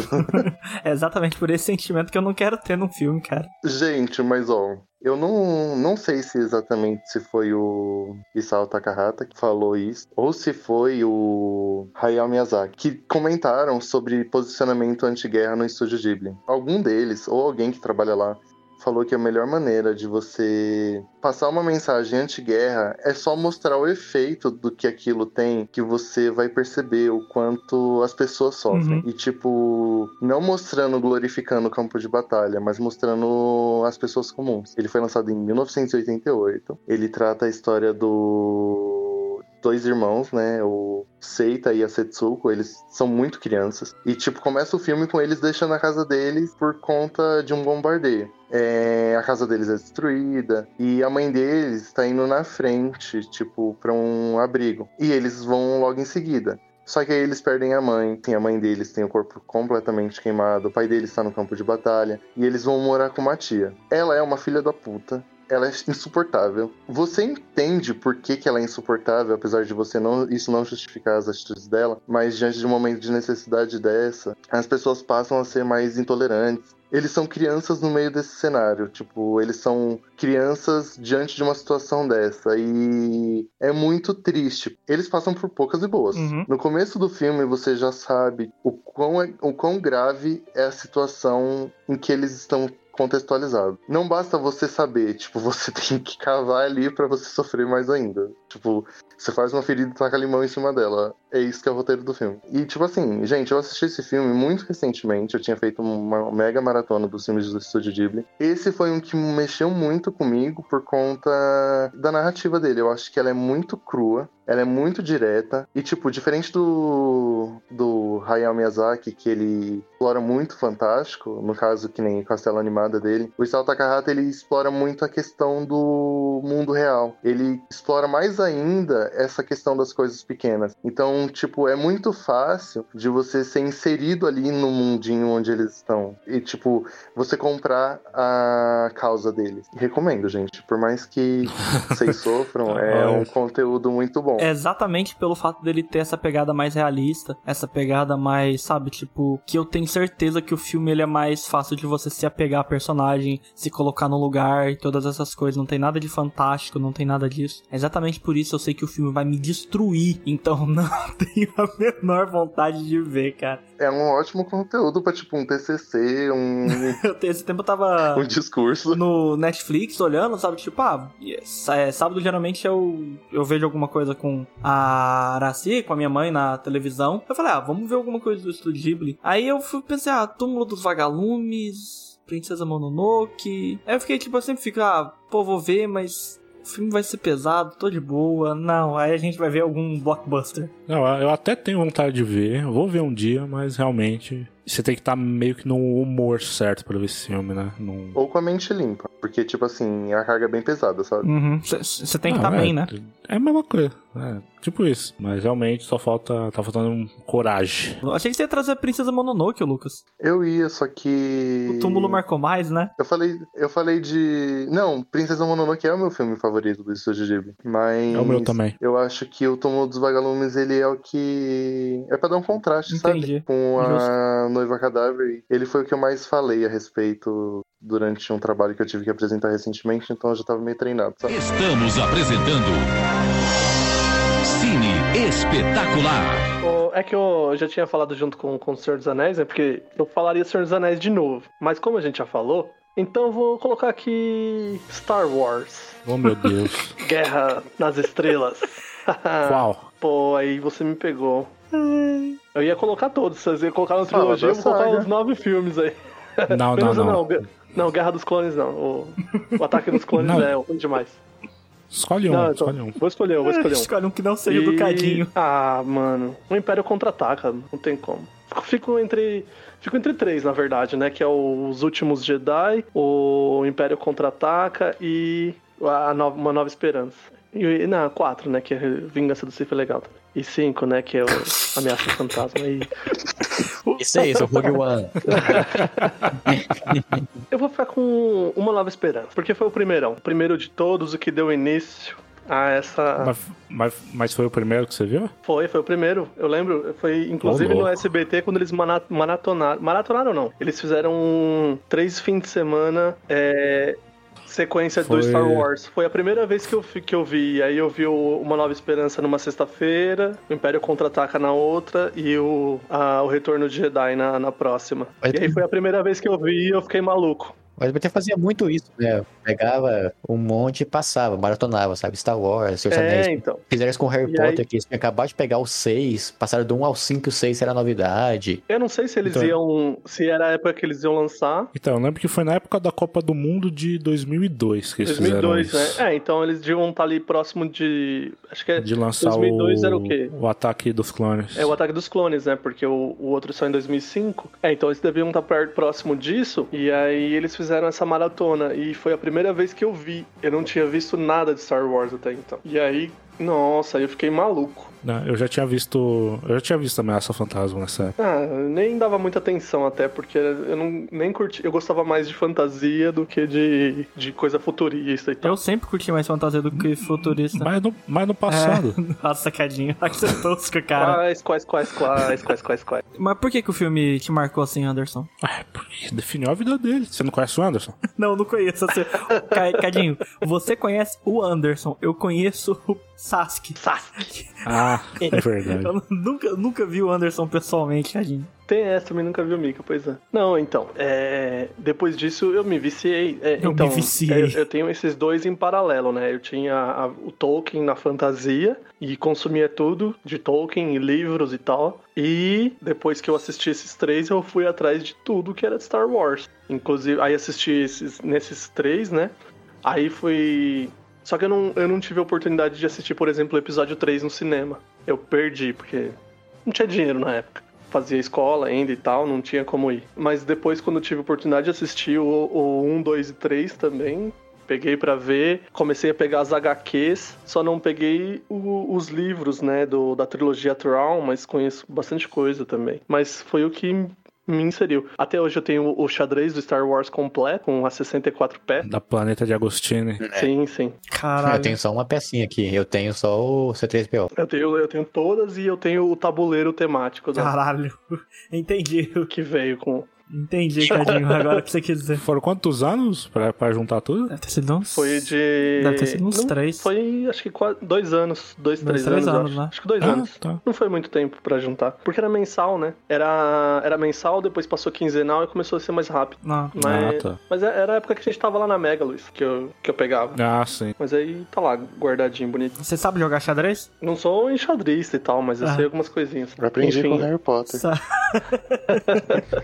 Eu tô brincando, gente, Misturando mas eu aprendi né? por causa de Harry Potter. O que me desanimou um pouco foi a Disney ter comprado e ter jogado todo o lore, né, do, do universo expandido, que é foda demais, pro Legend. Mas ainda assim, eu gosto muito, eu gostava muito do, das HQs, né, do, da Velha República. Eu tenho os jogos da Velha República, os jogos do, do Force Unleashed, que são delícia. Cara, sabe quem que eu descobri, tipo, ano passado, ano retrasado? Não, foi pré-pandemia, 2019, que é era fã pra caralho de Star Wars, assistiu tudo no cinema? A minha mãe. Meu louco. pai também gosta. Aí eu, tipo, eu, minha minha mãe falando, tipo, ah, não sei o que lá, ah, Star Wars é tipo, ah, porque eu assisti tudo. Eu falei, quê? Como assim você assistiu no cinema? É, eu gostava pra caramba, era muito bom. E tipo, eu, por que que você não assistiu? Porque eu vi o primeiro filme que lançou depois e achei uma bosta e não quis mais ver.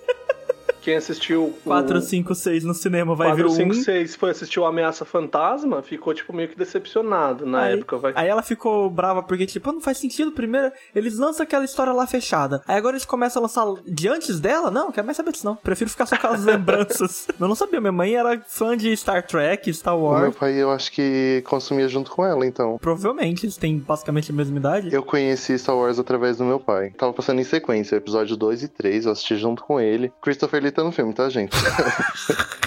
e É o Conde foi do o único. É. Conde do Foi, Cu. tipo, a única vez que eu consegui juntar uma renca de amigos pra fazer, tipo, maratona de alguma coisa. Que foi quando a gente juntou uma renca de amigos pra fazer a maratona dos seis filmes quando ia lançar o sétimo. E depois, de- depois que eu assisti o episódio 7, eu não assisti mais nenhum. Tipo assim, ou não casava de eu, de eu ir no cinema na época, ou então, tipo, de eu me preparar. E eu acabei, tipo, não tendo hype pro restante. E apesar de, tipo, antes disso, eu gostava bastante do resto. Pra falar mesmo do, do episódio 4, né?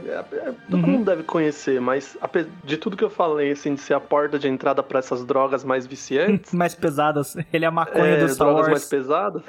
o filme é da hora por si só, cara. Se você pegar e assistir só ele, ele tem uma história fechadinha, né? Você tem ali um conflito, você tem ali a... o recrutamento do herói e tal, e aí no final resolve tudo, e é bonitinho, E mano. tem um gancho Você- pro próximo ainda. Não, não tem. Não, Não tem, Não tem? o 4 não tem. Aí é que tá. É o que eu tô falando. Não tem.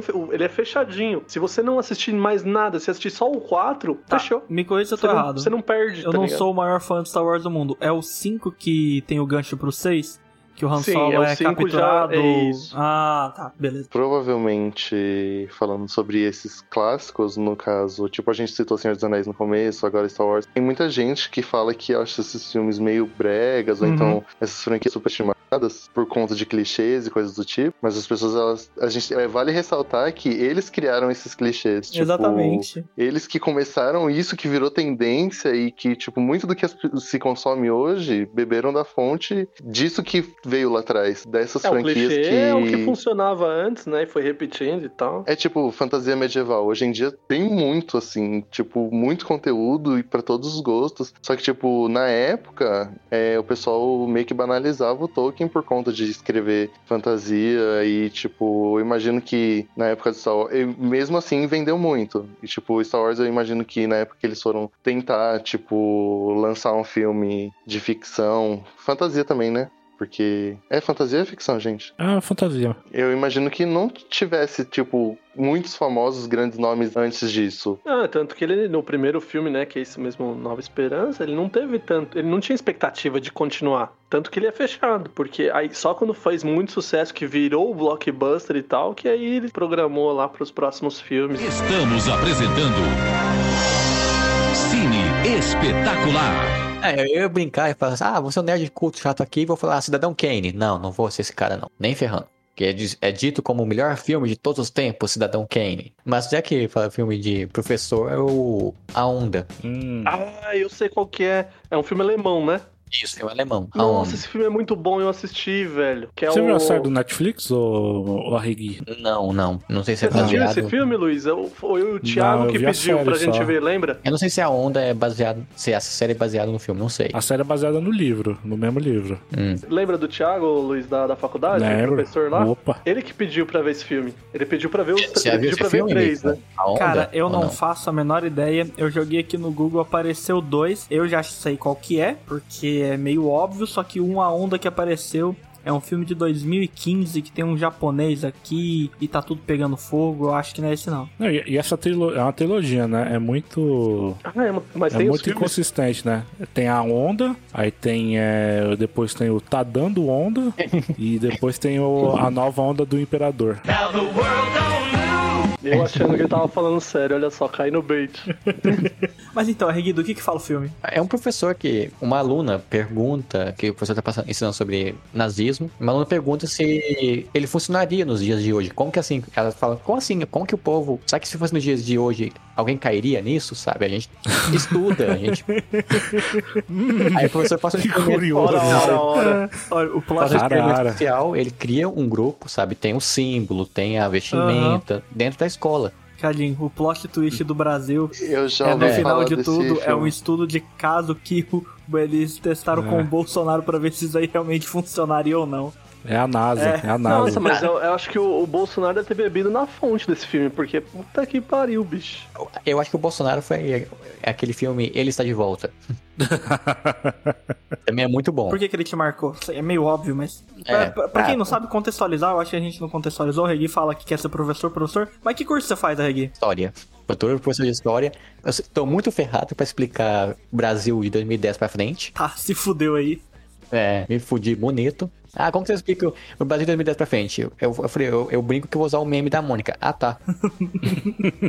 é assim que eu vou explicar. Você tem que usar aquele meme do, do Turma da Mônica que tá o Cascão correndo em círculo, o seu Cebola correndo em círculo. O que que tá que está acontecendo? O que está acontecendo? Eu não sei, eu não sei. Exatamente. Você manda uma fotinha do dedo no cu e gritaria, só isso. E é marcante, sabe? Tem outros filmes históricos que eu podia falar aqui. Tem esse, também um outro filme alemão. Deixa eu lembrar aqui o nome do, nome do filme. Que esse filme já se passa na Guerra Fria. Funcionário do governo do lado soviético da, da Alemanha. E ele grampeia as pessoas. Sabe? Ele fica ouvindo, sabe, as pessoas, sabe? Grampo de telefone. Ah, não. Ah, tá. Chama Vida dos Tadinho pensa a mesma coisa. Você achou que ele grampeava com um grampeador, Luiz? Não, foi só tentativa de piada, mas eu desisti no meio. Ah, entendi, tá bom. E aí é a política da época, sabe? Como que o Estado interfere, interferia na vida das pessoas. Uhum. Pra um cara que faz história, o filme é genial, sabe? Também pensei em falar do tempos modernos, mas acho que seria aquele Não, filme. não, Não, não. Aí, aí não. Aí. Não, fica Aí- na onda, explica a onda. Para, vamos voltar pro. Volta pras raízes. É, mas é isso, é, o professor cria um movimento, sabe, de direita dentro da sala de aula, sabe, com vestimentas, símbolos, Ah, mas tudo. não é de esquerda, é socialismo. É, é, comunista, né, porque é, nacional-socialismo, né? Ele faz todo. Passou do Paranauê e o trem vai tomando proporções imensas, sabe? Os alunos se engajam mesmo e um dos alunos se engaja mais do que o proposto pelo professor, sabe? A ideia era só realmente um teste, né? É, é, o velho da van.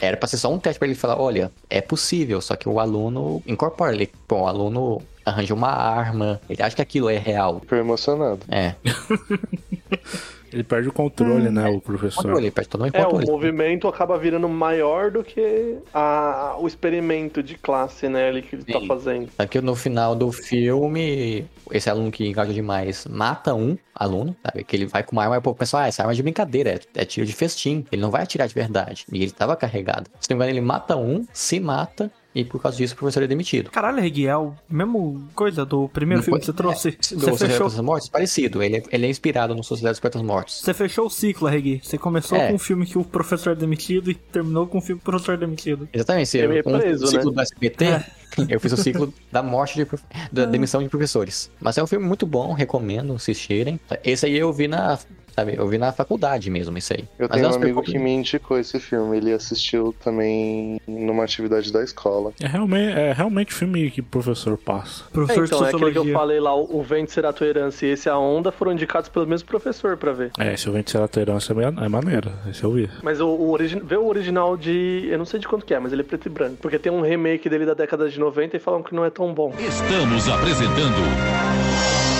Cine Espetacular. O meu último é bem difícil eu escolher. São dois filmes que me marcaram pra caramba desde a primeira vez que eu vi. Eu poderia trazer Vingadores Ultimato, que foi, marcou pra caralho, um puta filme. Só que não foi igual esses dois. Que seria o. Só que pra escolher, eu escolho Your Name. Nossa, eu tava pensando nesse filme quando ele falou Eu Estúdio pensei Ghibli. nele. Cara, Mas eu pensei, Your Name é. o Your Name é bom, hein? É fantástico. Puta merda. Cara, que filme bom, velho. É bom Você tá mesmo. falando do Kim Kim Donawa? Donawa, isso. Esse mesmo. É por causa Sim. que o povo conhece mais como Your Name mesmo. Já desisti de tentar falar o É, nome o, é dele que o em Cadinho japonês. é muito otaku, aí é, tem que falar em japonês, senão ele não sabe.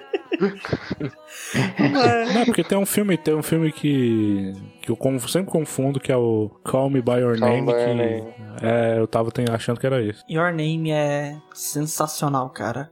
Ele é o Se Eu Fosse Você que deu certo, velho. Ele tem a mesma pegada, troca de corpo e todos esses negócios. Não, ele é muito melhor. Eu sei, gente. Não- é. Não. Não, ele não só deu Rafael, certo, tem a é questão muito melhor. espiritual em Eu cima sei, eu do, sei. do Mas Your então, Name. Basicamente, o. Brincadeiras à parte, mas o que, que é o, o filme? Os dois personagens principais, um menino e uma menina, dois, um do, de Tóquio e a outra do interior do Japão, eles acordam de corpo trocado. E sabe, é uma vida totalmente diferente. A menina, filha de um, uma pessoa influente, a família dela é influente naquela microrregião. O menino, qualquer, mais um em Tóquio, que estuda e trabalha pra complementar, pra, sabe, ter o dinheiro próprio e todo esse negócio, ele é garçom. O filme começa, sabe, nessa tipo. E eles não sabem o que, que aconteceu quando eles estavam no corpo um do outro. De repente tem umas mudanças muito bruta, sabe? Tipo, pera, mas pera, eu falei isso, eu falei aquilo, não sei o que lá. Cara, o filme vai indo nesse vai e vem, vai indo nesse vai e vem. E é engraçado, é divertido, e você começa. Aí começa a ter aquela pegada meio romance, e você fica tipo, nossa, que bonitinho tal. De repente, do nada, ele vira a chave. E tipo, fica. Você, tipo, pesado. E você, tipo, caralho, velho, como Fica assim? tão pesado assim. Ah, mas é um. O filme ele tava mó hype, mó hypezinho, mó gostosinho. Mó... É do nada, vai tu. Aí você, tipo, caralho, velho. Tipo, a hora que mostra que o filme tá se passando em dois tempos É, tem uma- diferentes. Tem uma defasagem temporal, né? Isso. E, cara, tudo. Cara, eu acho esse filme maravilhoso. Esse filme. Eu acho muito é, bom também. Meus três filmes favoritos, por muito tempo foi Ratatouille, depois foi Caçar Animado, agora é Kim no Nawa. Pô, mano, eu gosto demais desse filme. só trouxe desenho, mano. Ai, cara, é, acontece. Esse filme, eu- a, a trilha sonora, velho, a trilha sonora, ela é maravilhosa. Impecável. Gente, É impecável. eu passei a acompanhar a banda é, Red Wimps. A música deles tem uma vibe muito gostosa, tipo, plena, uma atmosfera muito própria, né? Uhum. Cara, é muito bom porque, tipo, a- o filme tem a música principal e ele tem umas 15 versões dessa música principal que são feitos pela própria banda. Que é uma versão mais lenta, que é uma versão mais só ins- muito instrumental e só um pouquinho de voz no final. Então, Tem uma que todas é a versão perfeitas. japonesa da música do Restart. Cara, todas as versões são perfeitas, velho. Esse filme ele é maravilhoso, cara. Eu gosto de paixão desse filme, velho. Eu acho que eu tava com, com muita expectativa nesse filme por causa do, do outro filme do Makoto Shinkai, que é Qual? o 5 centímetros por segundo. Você gostou? Adorei 5 centímetros por segundo. Aquele que são três filmes passando três histórias ao mesmo tempo ali. Aquelas três histórias, tipo assim, são três histórias dentro do filme, né? Eu tô maluco. Você tá maluco, é, é só em três fases diferentes da vida do menino. Eu acho que são três. São três, são três. São Mas três, então. mas assim, é curtinho o filme, acho que tem 40 minutos, Sim, talvez nem sim. isso. Cara, você gostou dele? Nossa, eu adorei esse Nossa, filme. cara, eu não consegui, não me fisgou o filme. Eu assisti por causa do Kimi no Nawa e foi totalmente. Eu acho que eu tava esperando. Eu acho que a gente foi Nossa. com. É, pra mim foi totalmente o contrário. Rafael, eu vou indicar Ah. um que não é igual, mas eu acho que tem uma temática parecida com essa questão de, tipo, fases, tempo. Na verdade, eu vou indicar pra todo mundo, lógico.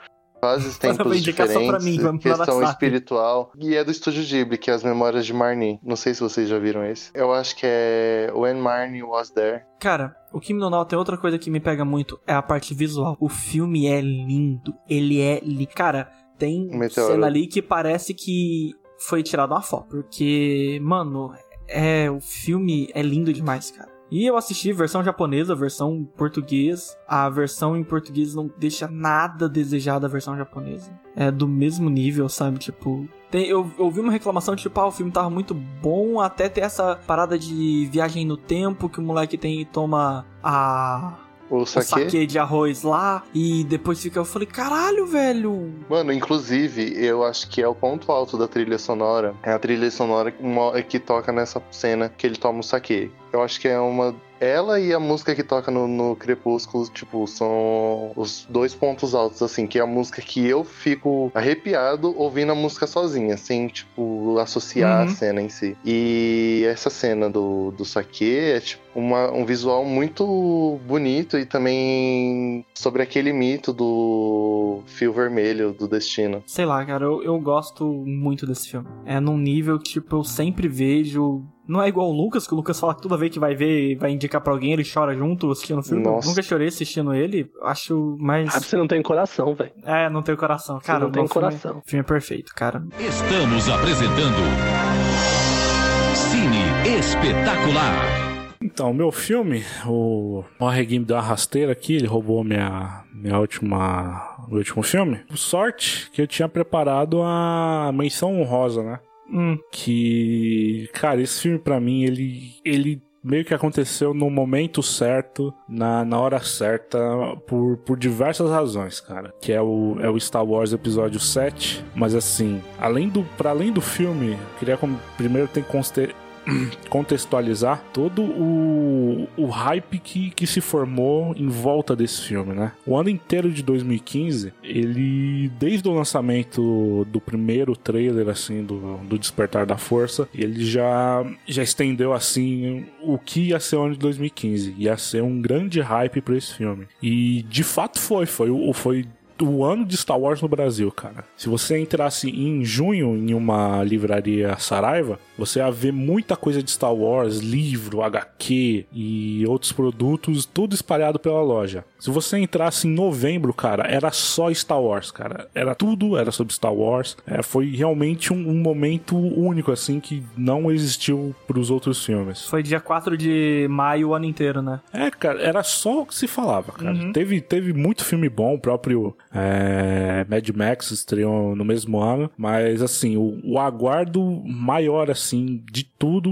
e falando em cinema, era pra esse filme. É que nem eu falei, o, aqui na rua, tipo assim, juntou todo mundo pra fazer maratona pra assistir esse filme. Esse filme tem uma.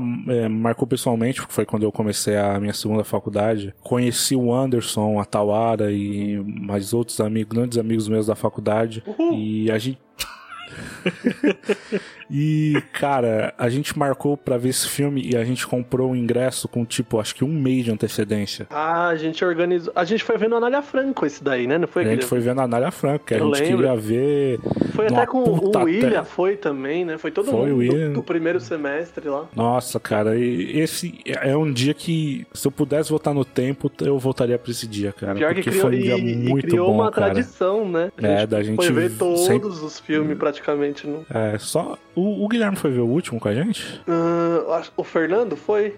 Não lembro. O Fernando foi no Rogue One. É, é, no final eles desanimaram um pouquinho. É, no final foi só não, nós eles, mesmo. é porque eu, eu e o Cadinho, vixe, seguimos o filme forte. O Guilherme, É, só- o Guilherme só- foi ver o episódio 8 com a gente lá no, no Moca. No Moca. O, o Han Solo foi o que a gente não viu, né? Porque a gente tinha um pouquinho Ah, de. né? Já estavam de todo mundo falando senso. mal e eu assisti no, no- por vias escusas. E, cara, mano, esse filme pra mim, eu já, eu já era apaixonado por Star Wars há muito tempo. Já tinha. Já tava vacinado assim. Mas era a primeira vez que eu ia acompanhar o hype, primeiro, desde o começo, assim, de ser um- uma história totalmente nova. Eu era muito novo, quando eu tinha uns sete anos quando lançou Ameaça Fantasma, então essa trilogia eu não, eu não acompanhei pra ir no cinema e nem. Assim, eu assistia, mas assim, a Ameaça Fantasma. A, trilogia prequel ela é muito complexa assim para criança, sabe? Não, até pra hoje em dia eu assisto, eu, não, não parece entender direito o que tá acontecendo, toda aquela parte lá de É muita politicagem, né, na primeira. é, cara, não, não dá. Mas pra Star Wars, eu tava muito no hype, cara. É a primeira vez que eu ia ver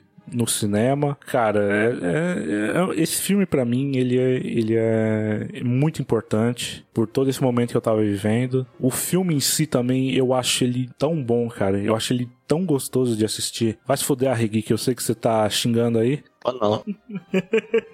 Verdade, eu acho Henrique que o 7 é não um gosta, remake né? do 4, mas tudo bem. Que é ótimo, excelente, muito bom. Não vejo problema. A melhor coisa possível, tá ligado? É. E Os ele é melhor novos, que o 4, eu gosto inclusive. Muito do 8, o 7 gosto, o 9 esquece. Você gosta Ah, do você gosta 8? do 8? Gosto. Ah, então você tá perdoado. É o Luciano que não gosta, confundido. Tá? Então somos todos amigos aqui, é isso. Estamos entre irmão. É, O 9 esquece, só isso. É, não, é verdade. Isso daí não, não tem como defender. É, o 9 não saiu ainda. Eles estão É, o com o 9 não roteiro saiu. lá. A gente tá O esperando 9 ainda, não né? saiu ainda. E assim, mano, eu acho que esse filme eu assisti ele sem brincadeira. Eu acho que eu assisti ele com um sorriso no rosto, o filme inteirinho, cara. Inteirinho, assim, do começo ao fim. Era era tanta coisa nova e, e, E velha. e- e velha ao mesmo tempo e coisas que a gente já tinha visto, só que feitas de um jeito diferente ou até melhor, assim. E, mano, eu lembro da. Ó, dá até falha a voz aqui, igual na sensação do momento, assim, que tá o Kylo Ren duelando com o. Com o Finn, e aí ele derruba o Finn, né? E vence o Finn. E ele vai puxar o sabre de luz, ele estende a mão pra puxar o sabre de luz do, do Luke. E o sabre de luz vem voando, passa por ele e a, a Rey agarra ele. Cara, essa cena, eu não parava. Cara, eu tô tremendo aqui só de lembrar Nossa, da sensação que foi ver esse aqui, filme. meu Deus. Mano, eu, eu tremia no cinema, assim, de tanta empolgação, de, de, assim, as, as pernas moles, porque, cara, era, era maravilhoso. E, a- e, e, e aí subia a, a Mano, é tudo tão bom nesse filme, cara. Por isso que eu, não, eu simplesmente não consigo é, aceitar quando falam que é, essa trilogia ela é jogada fora, foi um desperdício, porque mesmo que o último filme ele seja tão horroroso, mas assim, ter dois acertos desse, eu acho que vale a pena ela Cadinho, existir, uma sabe? dúvida. Qual que você acha melhor? Questão melhor, não que te marcou mais. É o 8 o lá? 7 ou nove. 8? O episódio 8. O nove. Mas do- Na trilogia, você quer saber dos nove ou dos. Não, mas eu acho que de todos é o 8, né, Cadinho? O, o 8 é o meu favorito. É o seu favorito, né? Mas assim, como. É que esse filme, ele é. A... Ver ele no cinema ele foi mais marcante porque eu tava com todos os meus amigos. Não, porque. sim, é. A ideia de eu- ser marcante é exatamente isso. Foi? Tava com todos os meus amigos. Foi um hype gigantesco o ano inteiro pra esse filme e Uhum. ver ele, ele acontecendo foi tipo uma explosão de sentimentos gigantesca. O filme por si só também. Cara, indescritível, assim. Não, é, O só filme, quem, só ele quem é tava bom. lá sabe. O filme, ele é bom pra quem não é fã de Star Wars. Eu falo por experiência própria, vivida aqui. Nunca fui fã de Star Wars. Só que, tipo, ah, vai todo mundo ver o filme? Vamos todo mundo ver o filme. Foi fazer muito tempo que eu não ia pra São Paulo. Beleza, vamos, vamos ver o filme. Teve isso também, porque esse também foi um filme que eu vi duas vezes. E depois eu fui, eu fui com você, né? Aham, você foi com a gente lá. Também, Eu, eu reclamo do set e tudo, mas eu também entendo do. Você também. Eu vi também o set no cinema. Cara, mas-. Não, não foi muito bom, Regui. Confessa que foi muito. É, O filme em si, se você for olhar criticamente, ele pode não ser o melhor. Só que o hype que te deu. Eu sim, falo, eu, eu- eu tava super no hype também. Pô, Eu vejo isso, eu vejo isso com É. o melhor filme de Vingadores e o Ultimato. Porque pra mim o Guerra Infinita, ele é o melhor, questão de tema, tal, não sei o que lá. Só que o filme que mais me deu hype foi o Ultimato. Eu imagino que deve ser a mesma coisa por você, Cadinho. É, Filme Ah, eu favorito e o filme que mais te hypou. nessa, sabe? Por mais que eu não goste do filme, eu entendo. Pô, eu tava super no hype pro set também. Eu já tinha assistido os outros filmes, tudo, sabe? Eu sempre tava por dentro do universo, sei tudo que acontece. O Léo, o Léo, quando fala de episódio 7, eu lembro do Cadinho comentando do Leonardo, que o Leonardo foi xingando, falando de Star Wars, mal de Star Wars, desde que a gente saiu de casa. Aí chegou lá, tipo, aí o meu irmão, que nem a criança, ah, as naves, o caralho, não sei o que lá. não sei se tu tá lembrando, se tu lembra Ai, disso. cara. Cara, foi eu. muito bom, cara. Que foi, foi uma época 7 muito boa. 8. Eu vi os três no cinema, né? 7, 8, 9. Eu vi o 7 e o 9 no cinema. Eu não sei por que, que eu fui fazer, fazer isso com o 9. Que a gente acha que ele poderia ter sido uma biologia sem continuação?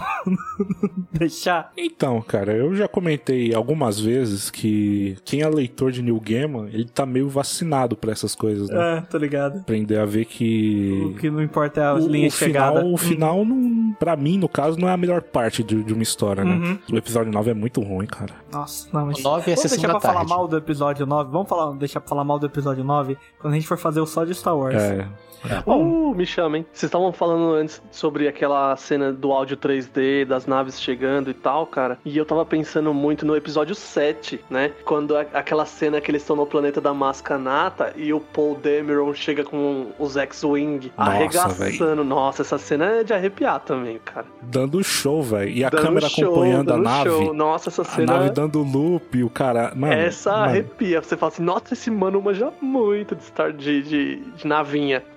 Não, e a nave, a cena bem no começo do filme que o, o Finn e a Rey, eles estão fugindo do, dos troopers. E aí ele fala assim: Ah, vamos naquela nave ali porque não sei lá o que, não sei o que. Mó velha, mó velha aquela merda. Não, não. E eles estavam indo pra outra. Aí explodem a que explode. eles estão indo, né? É.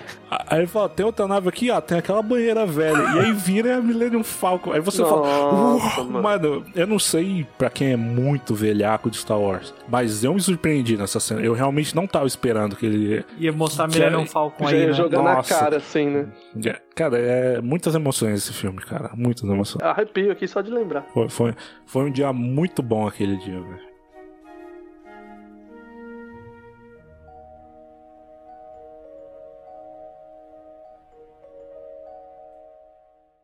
Eu não quero mais saber disso! Somebody once told me the world is gonna. Chegamos agora à parte final do programa, a parte do cansei, parte que falamos o que estamos cansados dentro do tema.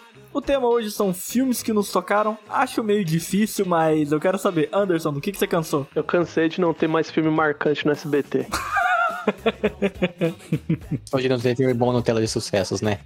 pois é, rapaz. Até, Nossa, até a tarde mesmo, né? Tinha muito. cinema em casa, cinema né? em Não tem mais. Tênis, lembra aquele filme lá, o tênis de computador? A TV mudou demais. Passava muito filme bom velho, na TV aberta. Arregui, do que, que você cansou? Cansado do cara que só porque assiste filme em preto e branco se acha o cult. Mas isso significa ser cult? Só que o cara se acha demais, sabe? Entendi, ele acha que ele entende filme, né? É, só ah, porque eu vi um filme preto e branco, sou o novo Como que é aquele cara que comentava na Globo? Rubens Elwood Filho. O cara vê a Melipolan uma vez por É. ano. Nossa, Ô, velho, a isso aí Melipolan. É, eu é isso pra, pra galera da sua turma de história, não é não? Não, pior que do povo de história é gente boa. Isso é pro povo de letras. Ah, É, Lucas, o que que você cansou? Eu cansei de filme farofa tentar entregar conceitos, sendo que, tipo assim, ele pode ser só entretenimento. Adoro filme farofa. É, gente, é legal, tipo, um detetive Pikachu. É uma coisa, tipo assim, você vai assistir divertido, pronto. Tipo, ele não, quer, ele não tem que entregar mais que aquilo. Aham. Não precisa tentar dar um Detetive passo maior que a é perna, bom. né? É mó tosco, mas é mó legal. Tipo assim, É Liga tipo da. Injustiça, velho. As Branquelas, Vovozonas, tipo assim, é legal. Tipo, não precisa ter um grande plot em cima do negócio. Tipo, basta ele te entreter. Não, É. cara, o pequenino não. Vai tomar no seu cu, Anderson. Ah, é legal, eu gosto. Não é, cara. Eu acho muito ruim aquele filme. Cadinho, do que que você cansou? Ai, cara, eu cansei de não estar podendo ir no cinema porque o arrombado do Bolsonaro não comprou vacina, velho. Caralho. Todo mundo aqui Ah, tá cansado essa, também. essa é padrão, né? Essa É. tem. Mano, esse gravar esse programa hoje foi um gatilho gigante, velho. Porque a, a vontade que eu tô de ir no cinema, velho. Depois de você ter feito e falado Não, tudo e- que aconteceu do Star Wars. Imagina se eles lançassem Star Wars agora, Cadinho. Mas Aí, o último filme que eu fui ver foi episódio 9. Olha que, Caralho. que, que, que, Que que triste. Bosta, né? Imagina, você nunca mais vai no cinema. Aí você vai falar, o cinema acabou. O último filme que você viu, episódio 9. Olha que bosta. Você vê os vídeos das, da galera morando fora, do, da, da- as lives e tal, a galera é tudo vacinada já, mano. Os caras, tipo, 20 anos vacinados. é. Já É, se dá o cu do frango. Eu sei que eu cansei do Anderson tentar trazer Kung Po em todo o tema de filme que a gente faz que chama ele. Porque Kung Po, é- ele tá acima do clássico. Ele tá acima. Ele é. O cara é visionário. Ele é atemporal, 50 atemporal. anos. É, atemporal, com Never certeza. now, you're an all-star. Get your game on, go play. Hey now, you're a rock star. Get the show on,